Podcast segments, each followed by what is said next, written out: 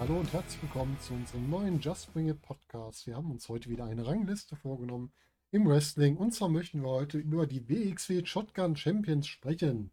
Wir haben uns hier eine Auswahl von Champions hier aufbereitet, eine Mischung zwischen den ersten Champions, den amtierenden Champions und dann zwischen kleinen Regentschaften, langen Regentschaften. Und das möchten wir euch gerne vorstellen und da ich wieder von wir spreche, wisst ihr wieder, bin ich alleine. Ich habe wieder Gesellschaft dabei, heute wieder zwei Mann an der Zahl. Nummer 1 ist dabei der Daniel. Hallo Daniel. Hallo zusammen. Und natürlich nicht zu vergessen der Sebastian. Hallo Sebastian. Hallo zusammen. Ja, jetzt zwei, wir wollen mal über die Shotgun Champions sprechen. Wir haben da ja so ein paar sind ja da durchgelaufen in den Jahren. WXW hat ja insgesamt 27 ja, Regentschaften im Shotgun Championship, nicht 27 verschiedene Champions. Das heißt, manche haben ja zwei Regentschaften, die wir hier mit abbilden wollen. Und ja, ich habe schon gesagt, wir haben eine Auswahl getroffen. Wir werden also nicht über alle sprechen, aus entsprechenden Gründen. Bei manchen wollen wir nicht groß vertiefen. Ihr habt das alle mitgekriegt über die letzten Jahre. Aber einen guten Überblick werden wir uns euch trotzdem verschaffen. Und ich würde vorschlagen, wie man es so schön macht, wir fangen am Anfang an. Und zwar fangen wir an mit dem ersten Shotgun Champion.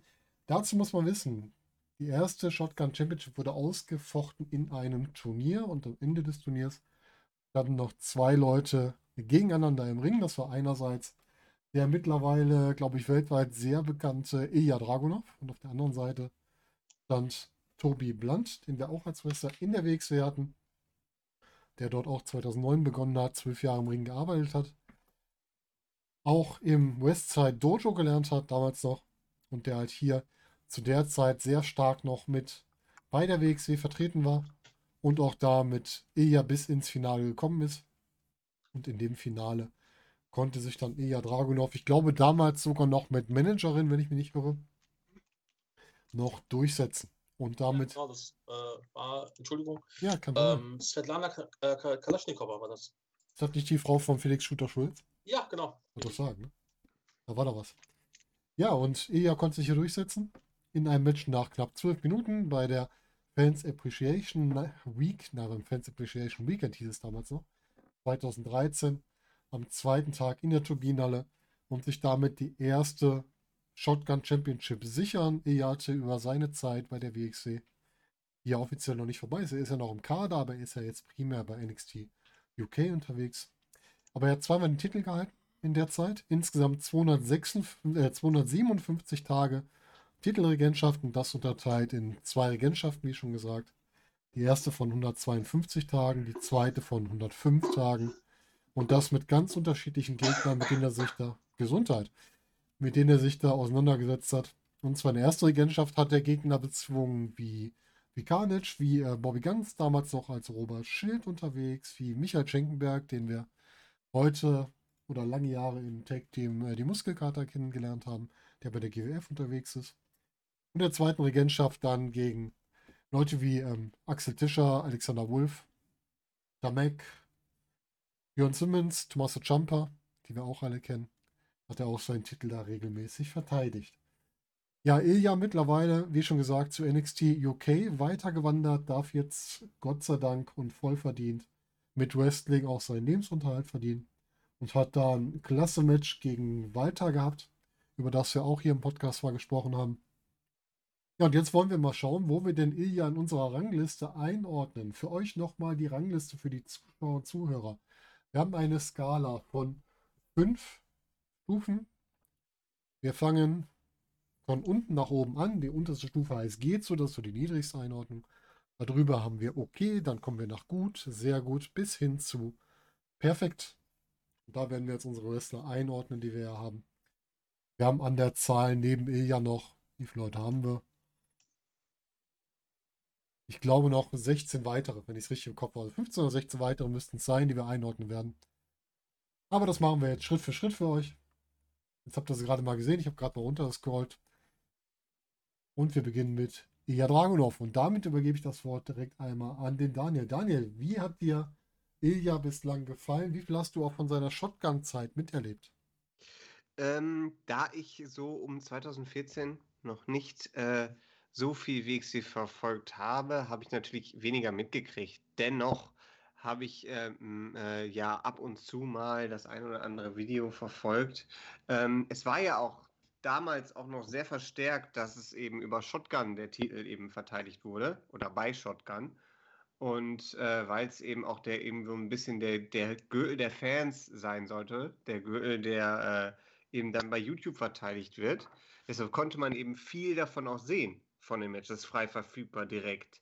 Äh, das war ein, war ein großer Vorteil damals vor allen Dingen, wo man noch jung und mittellos war, ähm, dass, man, dass man da zwischendurch mal ähm, ja, äh, auch mitverfolgen konnte, was in den Storylines so passiert. Und ja, da war vor allen Dingen, man, du hast ja auch gerade schon die Zeiten vorgelesen, 152 Tage, dann nochmal 105 Tage.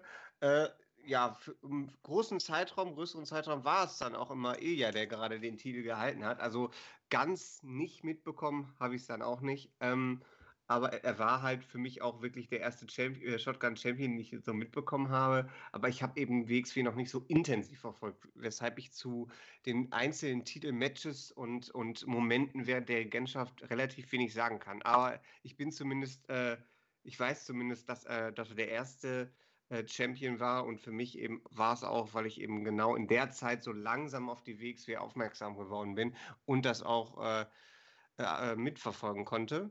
Ähm, man sieht aber auch, gegen welche Leute er angetreten ist. Wenn man sich das mal anschaut, äh, Imi Sitochi äh, und, und Robert Schild, habe ich jetzt noch nicht von gehört. Wer soll das denn sein? Ja, komischer Kerl, ne? Irgend so ein, äh, so ein unbekannter Wrestler, der irgendwo noch rumdümpelt, glaube ich. Genau. Und, und Damek, äh, hattest du gerade schon erwähnt. Mhm. Also diese, diese äh, Regentschaft war schon sehr ereignisreich. Tommaso Ciampa, Jörn Simmons, ähm, da ist einiges passiert und natürlich darf man gar nicht vergessen zu erwähnen, Axel Tischer oder Alexander Wulff. Ähm, das ist, äh, da ist viel passiert und das hat sicherlich auch einiges dazu beigetragen. Erstens, dass sich der Titel etablieren konnte und zweitens, dass sich Ilya weiter etablieren konnte. Und äh, deshalb würde ich diese, diese Regentschaft auf jeden Fall sehr stark gewichtigen, ähm, weil sie im, wenn der erste Champion schon, die erste Regentschaft schon nicht gut bei den Fans ankommt, dann hat der Titel es schwer und da gibt es auch aktuelle, äh, relativ aktuelle Beispiele auch bei anderen Ligen, wo die Titel dann nie äh, Fuß fanden, äh, fassen konnten, wie zum mhm. Beispiel der, wie hieß er, Grand Slam Champion bei Impact, man erinnert sich. Ja, ähm, oh, ja. Wenn die erste Regentschaft nicht passt, dann, dann war es das. Und hier hat es aber gepasst, weil den Titel, der wurde 2005, äh, 2000, äh, 2014 eingeführt. Und den gibt es heute in 2021 auch noch. Und er ist ein regulärer Part der Show. Und ähm, ja, die Titelträger sind äh, ernstzunehmende Wrestler. Und die Titelmatches sind toll und von den Fans oft gut angenommen. Deshalb denke ich mal, dass wir hier, ähm, dass wir hier wirklich weit nach vorne gehen müssen bei der Einordnung. Ja. Wirst du schon ganz gut gesagt haben, Ilya ist halt jemand, der auch über das Restliche, was er einmal aus dem Titel gemacht hat, weil er hat den Titel natürlich auch ein bisschen hochgezogen mit seiner Art. Weil das ist ja immer die Frage. Ähm, es gibt ja mal den schönen Spruch, was ist denn richtig? Macht der Titel den Champion oder macht der Champion den Titel? Bei vielen Titeln ist es so, dass je nachdem, wer ihn hat, den Titel erstmal hochzieht, gerade wenn er neu ist. Ne? Weil ein ja. Titel neu ist, muss man erstmal Gewicht geben. Und später kann er dann so ein bisschen auch den Titelträger wieder hochziehen. Das war beim Shotgun-Titel auch so, dass er halt je später man in der Zeit ist, auch noch immer die neuen Champions denen so ein bisschen mehr Gewicht gegeben hat. Und ja, aber eh hast du vollkommen recht. Den können wir ein bisschen weiter oben einordnen. Dazu hören wir uns doch erstmal an, wie der Sebastian zu Elia und zum Shotgun-Titel insgesamt steht. Ja, also ich bin da voll bei, bei Daniel. Ähm, der Titel ist ja 2013 eingeführt worden. Ähm, und da gab es halt tatsächlich nur Ilya, äh, Robert Schild, Emil Sitochi, also Bobby Ganz, Emil Sitochi. Ähm, ja, und mehr, mehr gab es da halt wirklich in, in, der, in der Riege ja auch, ja auch nicht. Man muss halt wirklich sagen, dass Ilya der war, der sich selbst am meisten profiliert hat in, in der ähm, Card-Konstellation, sage ich jetzt mal, und auch den Titel damit ähm, ja, ziemlich Gewicht gegeben hat.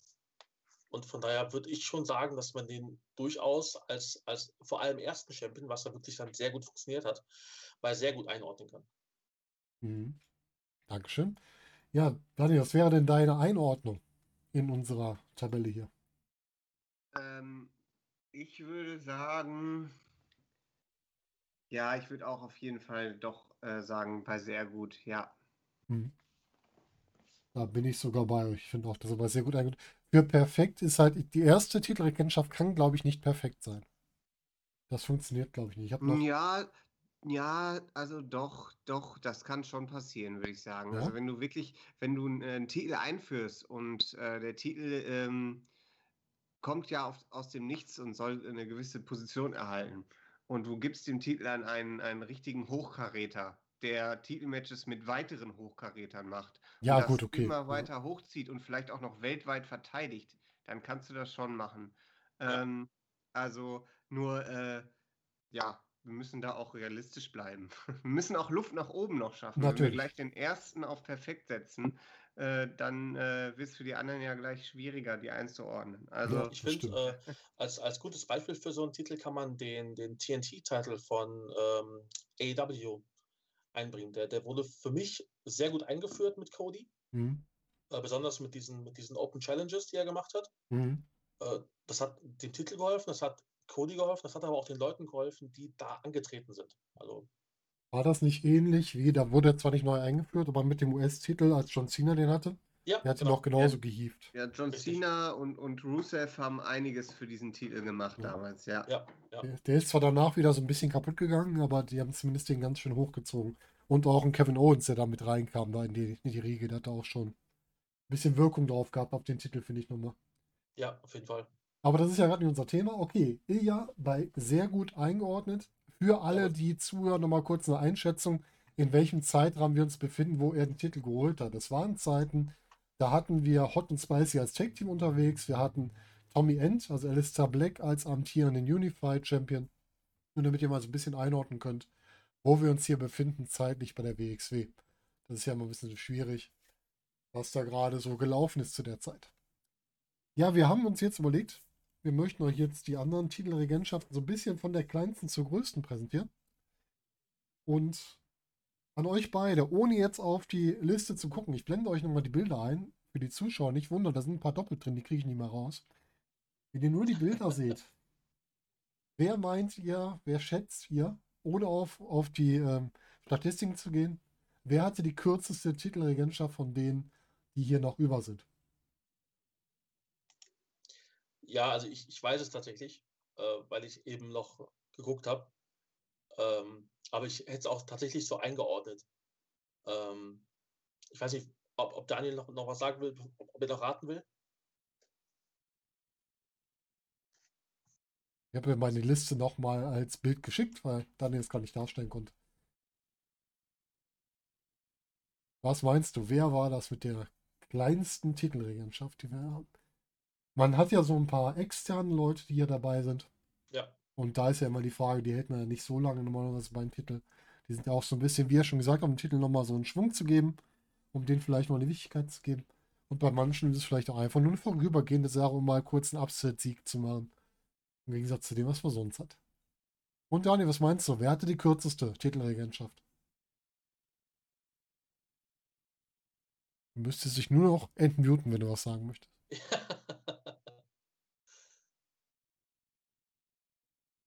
Ah, Ich meine, es ist der ehemalige WWE-Superstar Mason Ryan. Mason Ryan, ganz genau. Ja, du hast ja schon gesagt, er hat schon nachgeschaut. Mason Ryan hatte eine Top-Titelregentschaft von genau einem Tag. Das heißt, er hat den Titel gewonnen und am nächsten Tag direkt wieder abgegeben. Das hat sich also relativ kurz gehalten, seine Regentschaft. Lasst uns mal generell über Mason Ryan sprechen. Der sagt vielleicht vielen gar nicht mehr so viel unbedingt. Weil das ist halt jemand, den man äh, ja auch so ein bisschen vergessen hat, was das Wrestling angeht. Ne? Also ein Wrestler, der ähm, aus UK kam, aus Wales ursprünglich. Ein ganz schönes Kaliber eigentlich, was gut zur WWE passte, mit fast 2 Meter Größe, 1,96 Meter, 130 Kilo. Ehemaliger Fußballer, wenn ich es noch richtig im Kopf habe, irgendwas so in die Richtung. War bei der WWE im ähm, Entwicklungsbereich, also ich weiß gar nicht, ob es nur NXT war oder ob das dann auch FCW war, ich bin mir nicht ganz sicher. Und ist halt dort dann längere Zeit angetreten und dann auch später mit dem ganzen Tross. Ich glaube, es war wirklich nur NXT, wo er war. Ich bin aber nicht ganz sicher. Nein, nein, es war FCW. War es der FCW? Weil, äh, es war noch FCW, weil äh, zu der Zeit war NXT noch eine, ähm, eine, ja, eine Game Show. Ah ja, stimmt, da war das noch diese Ja, genau. Casting-Show quasi, ne? ja, Ein genau. bisschen, ja, das war auch noch so ein Ding. Stimmt, hab ich komplett vergessen. Ja, er ist aber später dann, wodurch wurde Mason Ryan bekannt? Ich glaube eigentlich, man hat ihn am ehesten Kopf behalten, dadurch, dass er in der Gruppierung mit drin war, oder? Wie seht ihr das? Richtig. Genau. Er ist ja, kam er als äh, sogenannter Batista-Klon, Mhm. kam er Ja. ja in den New Nexus. Der war ja der erste neue, die neue Edition zu CM Punks New Nexus. Er hatte sich ja schon Leute aus dem alten Nexus zusammengestellt und dann kam Mason Ryan eben noch später dazu.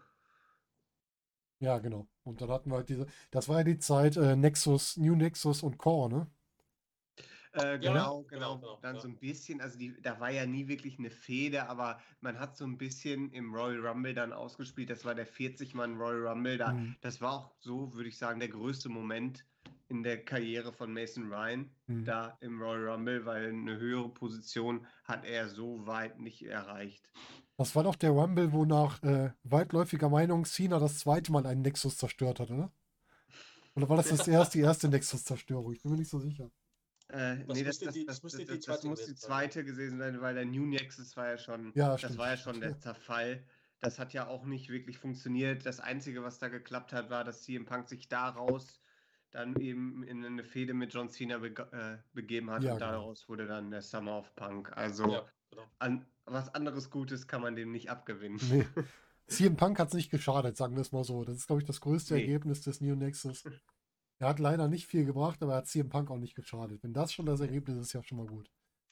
Ja, Mason Ryan ist jetzt auch schon seit einiger Zeit von der, von der WWE wieder weg. Ne? Ich weiß gar nicht, in welcher Welle er mit rausgegangen ist.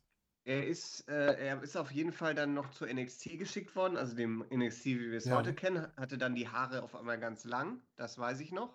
Ja. Äh, der war, also zwischendurch war der ganz lange weg. Ich weiß nicht, ob er verletzt war oder ob man ihn einfach nicht verwendet hat. Da hatte er ein paar Matches, aber er ist halt, er kam halt nicht an.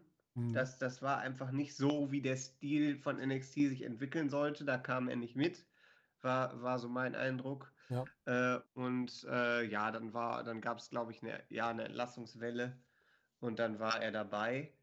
Und Das ich ist schon glaube, ein paar Jahre her, ne? Das ist schon ein paar Jahre her, 2000, ich würde sagen so 2013, 2000, ja ungefähr 2013, 2014 Hm, okay. und äh, hat dann ähm, hat dann äh, beim Zirkus, glaube ich, angefangen, wenn ich mich recht erinnere. War der nicht auch nochmal bei der WXW? irgendwas in der Richtung. Ich glaube, der war 2014, 2015 mal bei der WXW bei zwei, drei Shows. ja. Ich habe da mal was nachträglich gesehen, wenn ich mich nicht irre. Moment, aber- ich habe das eben noch gesehen, zufällig. Ja. Ähm, 2015 äh, stand er zusammen mit Tyler Bate in einem Match um die World Tag Team Titles. Ach, interessant. Und dann gab es noch ein Three-Way-Dance. Äh, Carsten Beck, Mason Ryan und Tyler Bate gegen Big Daddy Walter, John Klinger und Yoshihiro Takayama. Ach Gott, mein Gott. Ja gut, dann hat er da nochmal so ein paar Gastauftritte gehabt. Das war auch Superstars of Wrestling. Okay, das passt ja wieder. Ich habe gerade mir auch nochmal nachgeguckt, dass er da noch aktiv Ja. war und da Ja, passt es ja genau, rein. genau. Ne? Er hat auf jeden Fall ein Jahr später quasi seine Karriere beendet. Er hat seit November 2015 kein Match mehr Ach gehabt. Gott, okay. Ja, dann ist natürlich, äh, ja, wer weiß, wofür es gut ist. Vielleicht hat er jetzt ein schönes, ausgeglichenes Leben, wo er sich nicht immer mit so Leuten rumschlagen muss.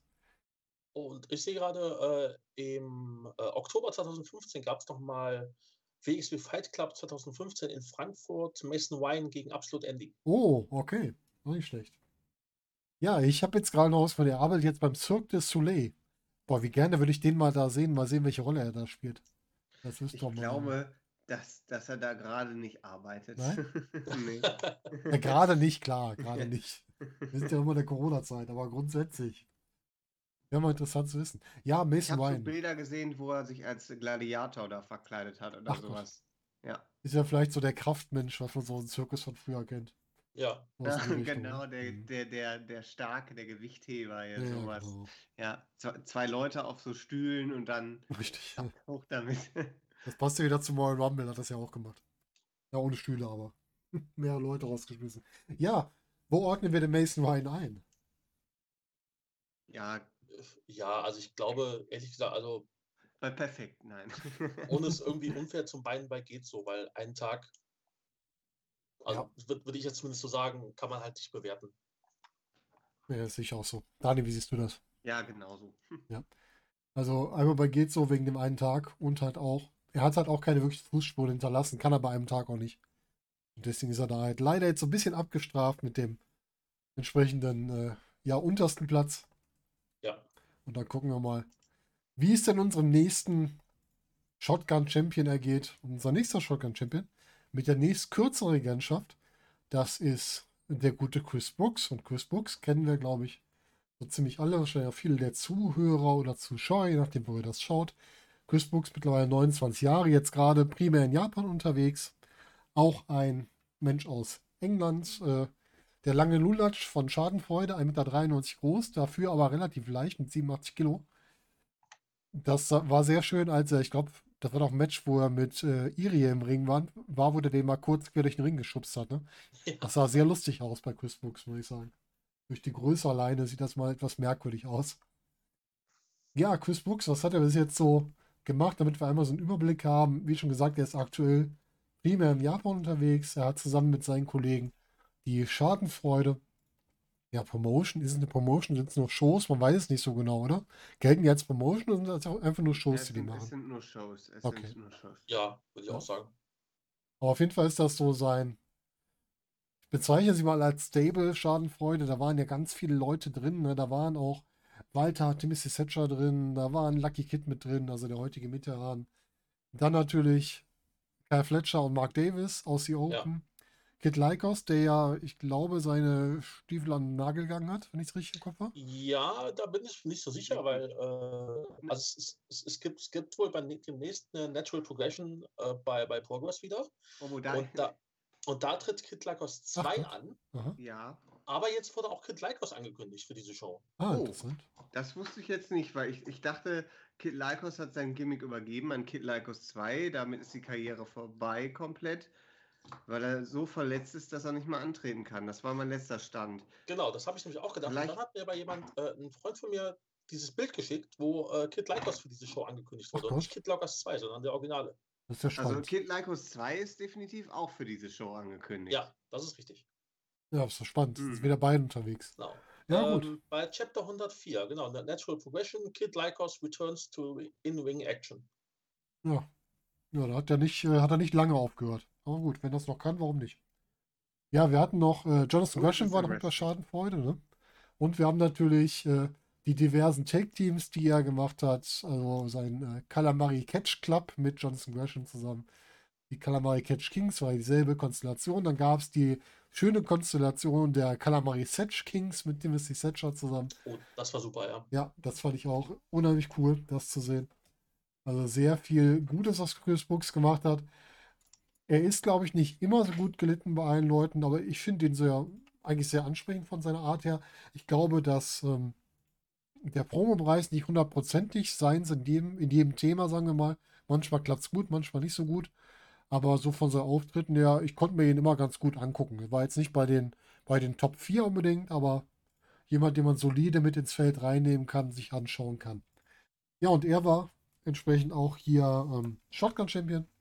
Shotgun Champion für insgesamt auch nur sieben Tage, also relativ kurz, seinen Titel verteidigt.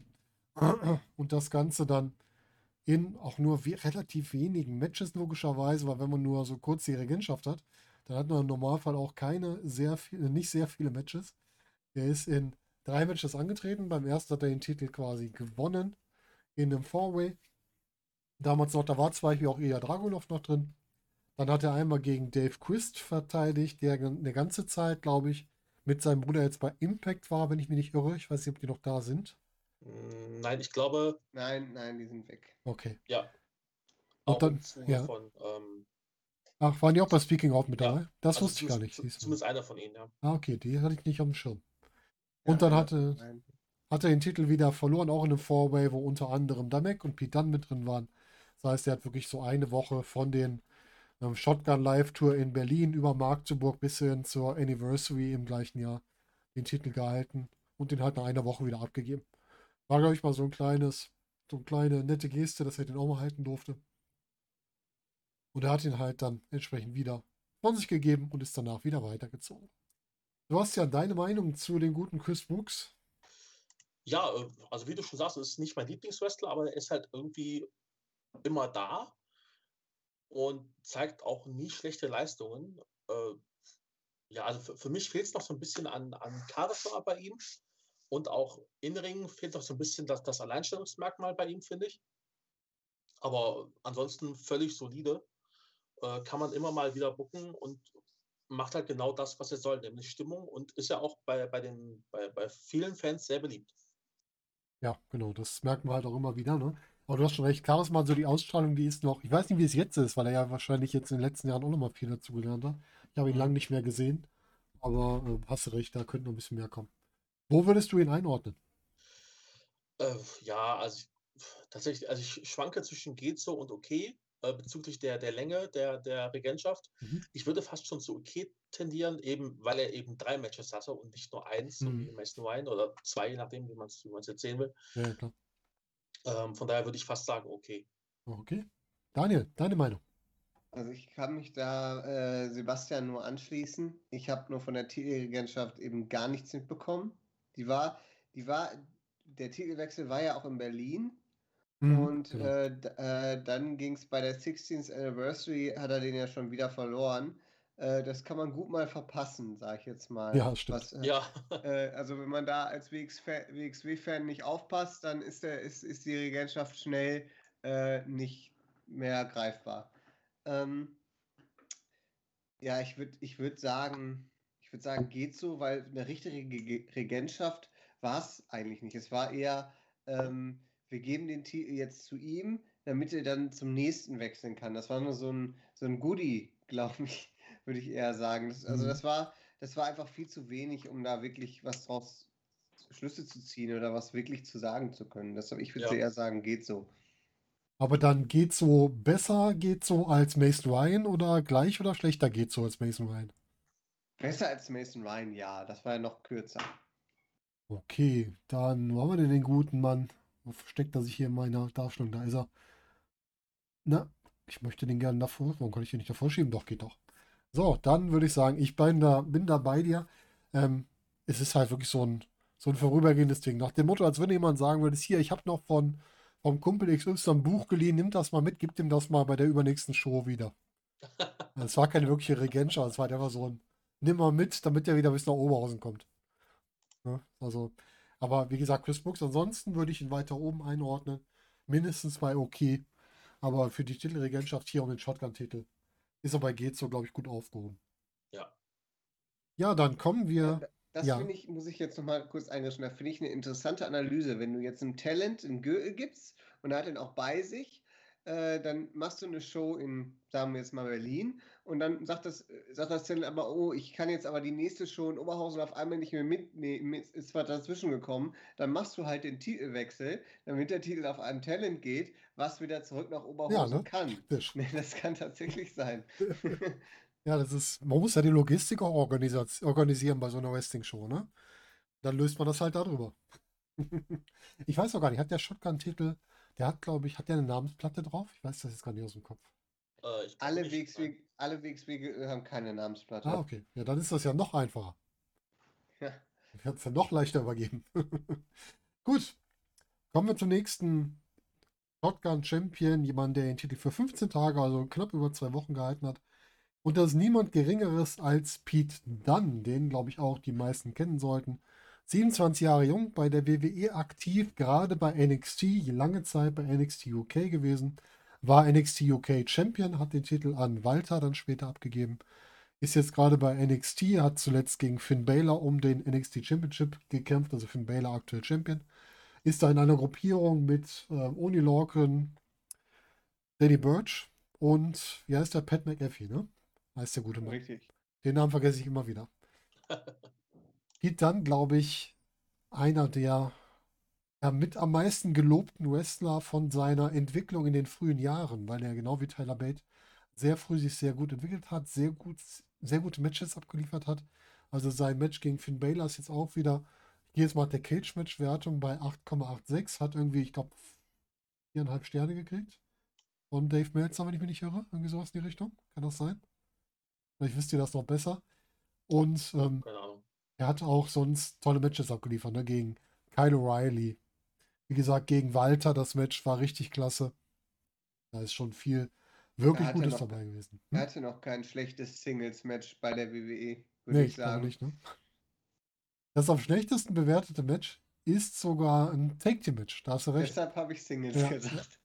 Ja, richtig. Das war dann in dem Titel, äh, wie hießen die Broserweights, ne? Mit Ja, Matt die Riddle. Brotherweights. Ich habe auch genau daran gerade gedacht, was muss da, da muss, müssen die Sterne weniger gewesen sein. Ja. Ja. Das war dann, die sind ja, haben wir zusammen das äh, Dusty Classic gewonnen. Ein, einem, ja, ich glaube im letzten Jahr, ne? Wenn ich mich nicht irre. Richtig, Was? genau. Ah, wunderbar. Ja, mein Gedächtnis ist nicht mal das Beste, deswegen muss ich nochmal nachfragen. Ich, ich, äh, diese, diese Platte, die haben, hat man ja jetzt ausgetauscht, damit man die Frauen und Männer daneben äh, darstellen kann. Mhm. Und da, äh, die hatten sie ganz nah eingeblendet bei dem Takeover letzte Woche Montag, äh, Sonntag. Für mich aber Montag. äh, und äh, deshalb, da habe ich, äh, da habe ich das nochmal gesehen. Da kann man das, also wenn man sich dafür interessiert, es gibt einen schönen Zoom-In auf den Pokal. Ich glaube, der wird auch nochmal gemacht bei der NXT TV-Ausgabe. Da sieht man nochmal schön alle untereinander aufgezählt. Ja, sehr gut. Ja, dann gucken wir doch mal auf seine, auf seine Shotgun-Regentschaft. Wie gesagt, 15 Tage auch nicht so lang. Hat den Titel damals von Damek gewonnen. Bei der World Tag Team League 2016. Hat ihn am zweiten Tag dann gegen Francis Caspin verteidigt, der ja leider mittlerweile seine, ähm, wie ich sehe, seine Wrestling-Karriere allgemein erstmal beenden musste. Wir hoffen ja alle noch, dass er sich vielleicht irgendwann nochmal was machen kann oder zumindest was anderes gefunden hat, was er gerade mit, mit viel Freude machen kann. Dann hat er, hat Pete dann gegen Leo Rush noch verteidigt bei Shotgun Live Tour in Borken und zu guter Letzt dann an seinen, ja, jahrelangen Weggefährten an Tyler Bate den Titel wieder abgegeben bei der Shotgun Live Tour in Bielefeld, also nach 15 Tagen ging der Titel ja rüber. Und ja, ich glaube, die beiden sind auch so, das ist, glaube ich, das, das englische Pendant zu ähm, Kevin Owens und Sami Zayn, oder? das äh, kann, kann, kann gut sein, ja. Weil die beiden reisen immer zusammen, die treten mal gegeneinander an. Das irgendwie, die findet man immer wieder zusammen. Egal, wo sie waren. Ja, Tyler Bate, äh, Tyler Bate sage ich schon, Pete Dunne, Tyler Bate kommt später. Wie gesagt, vier Matches gehabt, bei einem gewonnen, bei einem verloren. Also den Titel und dann zweimal verteidigt. Ähm, das kürzeste Match, sechseinhalb Minuten oder fast sieben Minuten gegen Francis Caspin. Das längste gegen Tyler Bate mit fast 22 Minuten. Was sagt ihr zu Pete Dunne als Shotgun Champion, Daniel? Also diese Titelregentschaft ist komischerweise für mich noch total äh, präsent, obwohl die äh, ähnlich lang ausgefallen ist, sage ich jetzt mal, wie die von Chris Brooks. Ähm, ich kann mich an jedes Match noch gut erinnern. Ich fand jedes Match super. Und ähm, zumindest die, die ich gesehen habe, weil manche waren ja bei Live-Events, aber die, die, die äh, bei, äh, in der Tag Team League, die waren klasse. Und äh, ja, das mit Tyler Bate wurde aber auch ausgestrahlt, meine ich. Also der Titelwechsel dann nachher, der muss ausgestrahlt worden sein. Ähm, und äh, das war einfach, äh, ja, das, das war zwar kurz, aber würzig und ist irgendwie in Erinnerung geblieben, fand ich. Es liegt vielleicht auch einfach daran, dass Pete Dunne auch schon in 2016 ein unglaubliches Talent war, mit Ja. unglaublich viel Charisma. Das prägt sich einfach ein. Äh, er hatte, er hatte, gut, Francis Caspin war zu der Zeit noch, sag ich mal, ein sehr großer Jungspund, Hm. aber, aber, aber trotzdem waren das gute Gegner. Und äh, ja, ich fand es also eine sehr gute Regentschaft. Dunne an sich ist einfach, äh, ja, einer der besten unserer Zeit, würde ich fast schon sagen. Und äh, ja, also ich würde ich würd tatsächlich hier sogar, ach, das ist natürlich, weil es nur vier Titelverteidigungen waren. Ja, da, deshalb würde ich es doch lieber nicht machen. Ich würde ihn nicht auf, auf, auf äh, sehr gut setzen, einfach weil die Titelregentschaft von Ilya Dragunov hat mehr, mehr gebracht. Aber ich fand es, für mich persönlich war es, war es eine echt gute Titelregentschaft. Ich würde sagen gut, aber dann ganz vorne. Mhm. Okay. Sebastian, was sagst du? Ja, also mir fällt bei, bei dem, bei dem Titelträger zuerst ein, dass ich glaube, dass das so eine Art Überraschungsmatch für, für Mac war. Mhm. Weil ich meine mich dann daran zu erinnern, dass das irgendwie in so einer Art Pre-Show gewesen ist für die, für die Tag Team League. Und das dann eben, oh, wer war denn damals der, der sportliche, war es Jacobi? Ich weiß es nicht mehr ganz genau. Da kam jemand raus und hat dann Tyler Bate angekündigt als, als Gegner für den Mac. Und der hat dann mit, mit dem, mit dem Bitter End, Bitter Ending. Bitter End hast du, glaube ich, oder? Bitte. Ähm, Ja. Genau, äh, hat er dann den Titel gewonnen. Und das ist das, was, was mir davon am meisten im, im Gedächtnis geblieben ist, eig- eigentlich. Von daher würde ich fast sagen, äh, okay. Weil es, es war halt wirklich wenig. 15 Tage sind äh, etwas mehr als zwei Wochen. Ich Mhm. meine, gut, die, die Matches waren, waren wahrscheinlich alle, alle gut. Wenn ich mir überlege, gegen Leo Rush und, und Tyler Bate, äh, würde ich mich auch auf, auf gut breitschlagen lassen, aber generell würde ich eher sagen, okay. Dann würde ich sagen, ich schlag dich breit, weil ich bin auch für gut. Okay. Das packt mich mal gut mit rein. Ich ähm, habe es nachgeguckt, weil ich habe zu der Zeit ja WXW noch nicht verfolgt, aber was ich konnte, habe ich nachgeguckt, hat mir gut gefallen. Und die anderen Sachen halt vom Hören sagen, ne? Aber dann merkst, merkst du halt einfach, egal wie alt das Material ist, was du von ihm siehst, der ist halt direkt mit so viel Talent gekommen Ja, und das hat direkt schon, hat direkt schon gezündet. Und das macht es halt immer noch. Mittlerweile sieht er ja nochmal extrem drahtig dazu aus. Der hat ja unheimlich gut seinen Körper nochmal geformt jetzt in der Corona-Zeit. Bei dem hast du echt gedacht, so der hat die Zeit so gut genutzt, um sich in Form zu bringen, wie manch anderer es vielleicht hätte machen sollen. Und ähm, ich ordne aber das, was ich da gesehen habe aus der Vergangenheit, als gut ein. Ja, und die nächstkürzere Regentschaft ist sein, äh, ja, wie eben schon gesagt, sein Reisepartner Tyler Bate. Tyler Bate war nämlich direkt nach Pete dann mit der Titelregentschaft und zwar mit 34 Tagen. Der hat den Titel, wie schon gesagt, von Pete dann auch gewonnen. Kurz zu Tyler für die, die nicht genau wissen, von wem wir sprechen, 23 Jahre alt, bei NXT UK aktiv, lange Zeit im Tag Team Mustache Mountain zusammen mit Trent Seven oder auch als British Strong Style mit Trent Seven und Pete Dunne unterwegs. Wie gesagt, viele Fäden mit Pete Dunne zusammen gehabt. Erster NXT UK Champion. Hat auch da im Finale gegen Pete Dunne gewonnen, wenn ich mich nicht irre, oder? War das so? Ja, ja, ja, Ja, ne? genau. Und ja, auch da ein eigentlich ein Garant für, aus meiner Sicht, für gute Matches, aber er ist im Moment, er läuft so ein bisschen unter ferner Liefen, finde ich. Also er wird so ein bisschen vergessen in all dem, was man so bei NXT, NXT UK hat. Oder wie seht ihr das? Sebastian, was denkst du über Tyler Bate? Also ich, ich kann sagen, ähm, dass Tyler Bate einer meiner Lieblingswrestler war bei der WXW, als er hier angetreten ist. Und das hat auch einen, einen bestimmten Grund. Und zwar, ähm, ist kein Grund, aber es zeigt, wie, wie, wie gut er ist eigentlich. Und zwar war er ja, wie du gerade schon sagtest, im Finale des ersten äh, UK-Tournaments. Und das, ich habe das tatsächlich eher so durch Zufall ähm, angeschaltet bei uns zu Hause. Und meine jetzige Frau hat das damals mitgeguckt, die sonst überhaupt nichts von Wrestling äh, mit, mit am Hut hat. Und selbst die hat dann beim Finale gesagt, oh, ist das spannend, oh, ist das gut, dieser, dieser Tyler Bate, der ist ja der Hammer. Und, und wenn selbst sie das sagt, die zwei Matches von ihm gesehen hat, ähm, dann ja, heißt das einfach schon was. Ist unfassbar talentiert, vielleicht sogar noch talentierter als, äh, als Pete Dunne, würde ich sagen. Weil er, glaube ich, noch so ein bisschen besser mit, den, ähm, mit, dem, mit dem Publikum spielen kann, in meinen Augen. Und ja, also ich bin ein großer Fan von ihm. Leider ist er ja im Moment so ein bisschen äh, abgetaucht. Ich weiß gar nicht, da kann bestimmt Daniel was zu sagen, was da mit ihm los ist. Äh, von daher Ah. äh, großer Fan. Ja, also abgetaucht ist das richtige Wort, glaube ich sogar. Ähm, also er, er, er ist bei NXT UK noch präsent.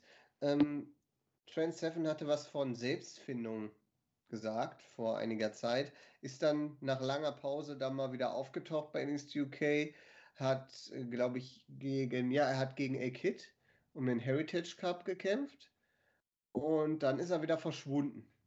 Also, ähm, ich weiß nicht, ob das auf, man kann, es gibt keine Meldung dazu, ob das beidseitig ist oder, oder auf, auf einseitiger Seite passiert, aber es gibt, glaube ich, im Moment nicht die Ambition, ihn unbedingt zu präsentieren. Mhm. Ähm, hat wahrscheinlich auch seine Gründe. Ähm, laut Trend Seven ist es eben eher so Selbstfindung. Okay. Muss Ja, man gut. sehen, muss man, muss man schauen, wie man das dann bewertet. Ähm, äh, ja, man kann nur spekulieren und ja, das, das la- lassen wir, überlassen wir mal anderen. Ja, Ähm, Das ist nicht unsere Aufgabe.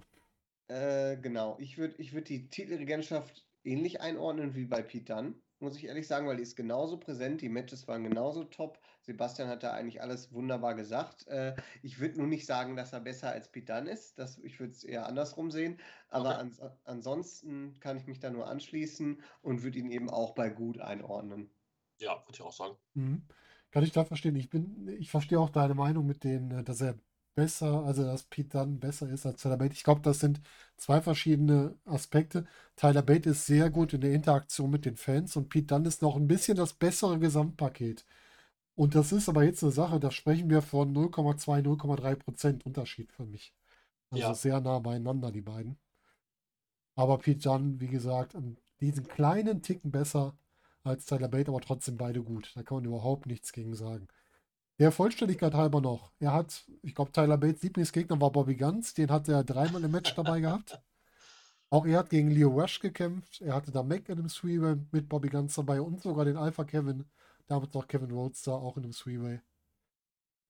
Und hat den Titel, wie gesagt, über 34 Tage gehalten. Unser nächster Titelträger ist ein Titelträger, der aktuell bei AEW unterwegs ist. Über den haben wir uns schon bei unserem entsprechenden ähm, Ranking unserer Rangliste zu den AEW Tag Teams unterhalten. Und zwar ist das Angelico. Und Angelico hatte den Titel über 49 Tage, hat den Titel gewonnen in einem Four-Way bei Superstars Wrestling 2017. Lustigerweise gegen zwei seiner AEW-Kollegen und äh, Imi Sitochi, also Imi Sitochi, Pentagon, El Zero M und Ray Phoenix. Da hat er damals Sitochi den Titel abgenommen. Hat ihn dann ähm, gegen Ilya Dragunov in einem Time Limit Draw verteidigt. Danach. Und hatte dann noch eine weitere Titelverteidigung, bevor er ihn in einem Three-Way, wo unter anderem auch wieder Amy Sitochi beteiligt war, wieder abgegeben hat. Und das Ganze halt innerhalb von 49 Tagen. Wie gesagt, Angelico haben wir schon bei dem Tag-Team-Ranglisten so komplett besprochen. Deswegen halte ich den hier ein bisschen kürzer. Und überreiche direkt mal an den Daniel. Daniel, wo ordnest du denn Angelico ein? Ähm, also Angelico selbst finde ich unglaublich toll. Äh, er hat mich jetzt bei, bei äh, AEW noch mehr, das Tag-Team THQ hat mich noch mehr für ihn begeistern können, aber ich fand ihn damals, das erste Mal habe ich ihn gesehen bei der World Tag Team League 2018 müsste das gewesen sein, Mhm. wo er nämlich äh, mit, äh, mit, äh, wie hieß er nochmal? Ich wollte gerade mal Tanzer sagen. Ähm, Nein, Nee, äh, ähm, Jeff Cobb. Jeff Cobb, ja, ja, Jeff genau. Cobb Meine ich doch. Team. Suplex war, genau. Richtig, ja. Äh, Das ist doch mal Tanzer, Mensch. Ach so, stimmt. ja, okay, das ist wahrscheinlich, das hört sich nach Lucha Das Underground ist Lucha an, da bin Underground, ja, Ich, da ja. bin ich ja raus. Ja, ja. Ähm, also die beiden waren echt, äh, echt cool zusammen zu sehen. Ähm, aber das war ja wohl kein, kein langfristiges Tag-Team. Ähm, hat aber super funktioniert.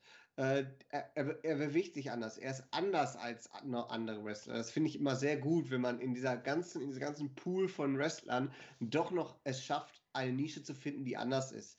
Er bewegt sich anders. Er, er, er, er, er, er, er überträgt, er, er, er, ja, mir fehlt, mir, mir fehlt das Wort. Ähm, er bringt sich anders rüber. Er Mhm. hat eine gewisse Coolness an sich. Ja, das stimmt. Ähm, ich glaube, er ist am Mikrofon jetzt nicht besonders stark, hat dafür dann eher Jake Evans. Mhm. Aber alles andere ist wirklich, der, der fliegt wie ein, wie ein Säbel durch die Luft und, und gleitet. Und äh, wenn er, aber gleichzeitig hat er auch wunderbare Technik zu bieten. Ähm, ich, und er ist auch unglaublich charismatisch. Also ich finde den Typen, der ist sehr, sehr gut. Ähm, ich hoffe, dass wir noch viel von ihm sehen werden. Die Titelregentschaft war ja ähnlich kurz wie bei Bate und Dunn, hatte auch nur vier Titelverteidigungen. Mhm. Und in 2017 habe ich davon auch ehrlich gesagt original nichts mitbekommen. Ähm, deshalb, ja, schwierig für mich einzuordnen. Ähm, war er in 2017 schon so genial, wie er es in 2018 und jetzt heutzutage Ja. ist? Das ist die Ja, Frage. er. Wenn du sagst, ja, war er, dann würde ich ihn doch auf dieselbe, Sch- in dieselbe Kategorie einordnen wie Dunn und Bate. Mhm. Sebastian, wie siehst du das? Ja, also ich kann mich da eigentlich so anschließen. Das, das erste, woran ich denke bei Andrelico, wenn ich den Namen höre, ist dieser unfassbare Dive, den er bei Lucha Underground gezeigt hat, äh, von, von, diesem, von diesem Vorsprung runter, äh, gegen, gegen, die Leiter, gegen den, ähm, der auf der Leiter hang, glaube ich. Ich weiß Mhm. gerade nicht mehr genau, wer es war. Ich weiß, was du meinst. Aber Ja. äh, diese Aktion, also ich habe ich hab die bestimmt hundertmal gesehen, diese, diese Aktion, und kann mir die heute noch immer angucken. Ähm, und ganz kurz, also zum, zum, ähm, zum zur Titel, Titelrennschaft. Äh, lustigerweise war Superstars of Wrestling 2017 genau dasselbe Event, wo auch äh, Wise bei der WXW angekommen ist. Da gab es dann eben, äh, ich glaube, im, im Main Event war es, glaube ich, sogar ähm, die Young Lions, Mhm. also Lucky Kid und Tarkan Aslan gegen A4. Mhm. Und danach kam dann eben noch ähm, Wise auf die Bühne. Und zum, zum, äh, Titel, zur Titelrennschaft kann ich eigentlich nur sagen, dass ich es genauso sehe wie Daniel. Ich würde ihn auch bei, bei gut einordnen, aber noch vor Dann und äh, Bait. ihn, du fandest ihn besser als Pete Dunne und, äh, und Tyler Bates, okay? Ja. Ich hätte ihn jetzt auch bei gut, aber ich hätte ihn eher hinter den beiden eingeordnet. Okay. Daniel, wie war das bei dir? Ich habe das jetzt gerade noch mal kurz verworfen im Kopf. Wo wurdest du Also ihn da in der Reihe? Ich würde ihn, also es ist, ich habe die Titelregentschaft ja nicht so verfolgt, Ja. aber die, die, die Regentschaften von Dunn und Bate waren schon echt genial, Mhm. auch wenn sie kurz waren. Ich würde ihn deshalb dahinter einordnen. Ja, dann sind wir beim 2 zu 1. Dann kommt er auf Platz 3 bei gut. Aber trotzdem, bei gut eingeordnet zu sein, in der Riege mit Pete Dunne und Tyler Bate, da kann man sich, glaube ich, nicht beschweren. Das ist, glaube ich, schon Ja, eine ganz nette. Einordnung. Ne? ja, kommen wir zum nächsten. Unser nächster Champion ist jemand, ich glaube, er hat in diesem Jahr seine Karriere, nee, im letzten Jahr beendet. Wir haben ja schon 2021. Und zwar ist das Sascha Kehl, den wir da drin haben der 2015 von Dezember 2015 bis April 2016 für 112 Tage der Shotgun Champion war. Und interessanterweise auch in dieser Zeit, obwohl es deutlich länger war, nur viermal mit dem Titel angetreten ist. Und zwar, ja, wie gesagt, im Dezember 2015 bei der Anniversary Show hat er ihn gewonnen, hat ihn bei Back to the Roots verteidigt in einem, ja, wie soll man es nennen? Das war so ein, so ein Doppeltitel-Match. Da gab es dort den DTU Alto Impacto-Titel mit dabei, was damit verteidigt Oh, wurde. oh Gott, ja, ich erinnere mich. Ja, lang her, da war dann noch, ähm, ah, das war sogar, ich muss es gerade mal sortieren, das war so ein, sogar ein Take-Team-Match um den Titel. Okay, das habe ich auch noch nicht gesehen. Äh, interessante Konstellation, auf jeden Fall 2016 war das. Dann haben wir noch ein Match zwischen Sascha Kehl und Rotation. Relativ kurz, sechs Minuten. Und auch das Match, in dem er seinen Titel wieder abgegeben hat an dem Damek, war auch nur sieben Minuten. Also die Titelmatches von Sascha Kehl relativ kurz, also 6 Minuten 50, 7,22, 8,59 und 11,02. Finde ich relativ kurz für so ein Titelmatch. Ja. Bis jetzt auch, glaube ich, von allen, die ich gesehen habe, die kürzeste Variante. Ich muss ganz ehrlich sagen, ich habe von Sascha Kehl nicht viel mitgekriegt. Habe ich auch nicht viel nachgeschaut, weil das einfach so die Zeit war, die ich jetzt noch nicht mehr so groß angeguckt habe. Er wird immer mal wieder erwähnt, aber vielleicht, ich glaube, Sebastian, du bist ja schon ein bisschen länger da dran. Vielleicht kannst du uns da ein bisschen mehr zu Sascha Kehl und zu seiner Zeit nochmal sagen. Oh, Sascha Kehl ist, ist auf jeden Fall ein Charakter, der die WXW seit, ich glaube, ja, ich würde fast sagen 2010 ziemlich geprägt hat. Allein schon mit, dem, mit der Kehl Holding. Ich bin, ich meine, 2014 das erste Mal zum, zum Karat gefahren. Und da hat man schon gemerkt, dass, äh, gemerkt, dass das Kehl auf jeden Fall ein, ein Top-Player in der, in der Liga ist, weil er Walter äh, um, um, um das Turnier gebracht hat. Er hat äh, Walter im Turnier angegriffen und hat dann später im Verlauf dieser, dieser ganzen Geschichte auch die äh, jetzige Frau von Walter, ähm, Verena Fischer, äh, entführt. Ach, das war Oh. die Story. Ja, davon habe ich schon Das, auch gehört. das war das, genau, richtig. Und da gab es, ich meine, das war, oh, ich erinnere mich noch an, an, an Street Fight, wo ich auch da, wo ich, wo ich auch in der Turbinenhalle war. Ich glaube, Mike Schwarz, Tobi Blunt und Walter Mhm. waren es, glaube ich, gegen, äh, gegen die Kill Holding. Und da hat dann Mike Schwarz, oh, ich glaube, es war sogar Sascha Kehl, äh, ich glaube, zwei Meter von mir, äh, Kehl, ich glaube, dreimal in die, in die Barrikade gehämmert. Und die Fans haben immer, immer mehr gefordert und mehr gefordert. Also Kehl war einfach ein unfassbar guter Heel. Der aber dann später, ich meine so 2015 hat- muss das angefangen haben, äh, von den Fans immer mehr bejubelt worden ist. Und der dann tatsächlich auch zum Face geturnt ist, irgendwann auch das, ähm, ähm, na, wie heißt es? Nicht das Kanal-Turnier, sondern das äh, Äh, äh, Ambition, Ambition. Ambition Turnier gewonnen hat, genau. Mhm. Gegen Bobby Ganz im Und- Finale. Ja, richtig. Und da auch äh, wirklich richtig gut abgeliefert hat und da auch wirklich so ein bisschen ja, sich ins, ins, in, in die Herzen der Fans gecatcht hat. Man muss mal sagen, er hat im Halbfinale Timothy Thatcher besiegt. Einfach nur mal so mitgegeben. Ja, Ne? also war schon ein sehr, sehr cooler Wrestler. Äh, die Regentschaft war, glaube ich, ja, nicht so gut, wie es hätte sein können. Aber ich glaube auch, dass danach die Zeit von Kehl bei der WXW so ein bisschen gezählt war, wenn ich mich jetzt nicht total vertue. Aber ich äh, wüsste jetzt nicht, dass er danach noch große, große Matches da hatte. Nee, er hat, glaube ich, danach noch, war noch im Shortcut. Und dann ist aber auch, dann ist er auch, glaube ich, gar nicht mehr für WXW Ja. angetreten. Er sollte, glaube ich, im letzten Jahr wieder antreten. Das hat man ja so rausgehört, auch bei Twitter, Genau. dass das der Plan war. Aber dass er halt seine Karriere jetzt beendet hat und das Ja. leider nicht mehr zu dazu kommt. Aber er schien sehr gut gelitten zu sein bei der WXW. Ja, tatsächlich. Also, äh, Wo, ja, wo würdest du ihn denn dann einordnen mit seiner Regentschaft? ähm, wenn ich mir die so angucke, wer da so dann um ihn herum steht, bei okay, tatsächlich. Mhm. Gut. Daniel, was sagst du denn? Also ich äh, kann mich tatsächlich erinnern noch, also Sebastian kann mich korrigieren, wenn ich falsch liege. Ähm, ich war meine erste WXW, mein erstes WXW Live-Event war in Borken, auch in 2015 im Oktober müsste das gewesen sein, im Wennehof. Und da müsste Sascha Kehl gerade frisch ein Heel gewesen sein. Ähm, ich kann mich nämlich noch erinnern, dass ähm, er noch verfolgt wurde, um wieder in die Kiel Holding einzutreten. Ähm, und äh, außerdem war er, hatte er da ein ziemlich dominantes Squash-Match und hat so ein bisschen den, den Überbösen gegeben. Ähm, das, das, das war die Zeit. Ja, und dann müsste ja, weil der Titelwechsel war ja im Dezember, das müsste ja relativ kurz danach gewesen sein. Ich habe aber tatsächlich nichts davon mitgekriegt, was mich wundert. äh, das ist, ist, das ist äh, sehr interessant, weil ich war, bei, ich war ja bei der Show. Ich kann mich auch super an den Main Event erinnern mit Carsten. Das war ein Multiman-Tag-Team-Match. Reich und Schön waren da auch. Und wir hatten damals noch, noch Selfies gemacht mit Mike Schwarz. Da war nämlich Prost, waren Tag-Team-Champions zu der Ach Gott, Zeit. okay. Äh, und da, da war eben auch Sascha Kehl mit einem äh, Heel-Squash-Match Ah, es war, dabei. äh, du sagst gerade Borken war das, ne? Ja, Äh, das war dann Sascha Kehl gegen Steve Valentino in 2 Minuten 29. ja, sag ich doch. Ein Squash-Match und den Gegner. Gut, dass ich mich an den jetzt nicht mehr erinnern kann. äh, Der Name sagt auch überhaupt nicht. ähm, vielleicht ist das irgendwie ein Borkener Lokalmatador. Man weiß es nicht. Man weiß es nicht. Oh, es gab ein Match von Walter gegen Ilja an dem Abend auch noch, wo du da warst.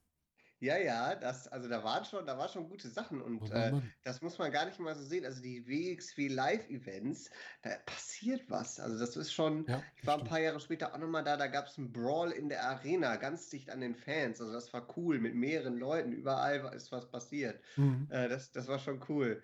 Ähm, und äh, ja, also äh, deshalb, das ist so meine letzte Erinnerung und die nächste Erinnerung an Sascha Kehl, also die, dazwischen so waren noch so YouTube-Segmente, die ich so leicht im Kopf und dann das, die nächste Erinnerung ist, dass er eine Maske trägt und bei Wrestling Deutschland 2 ist und äh, das war dann Oh. nicht Ach mehr stimmt, so da ist er angetreten, ja. Ja, Oh, unter einer war, Maske. Äh, ähm, lass mich kurz überlegen. Also, Sadistico, ne?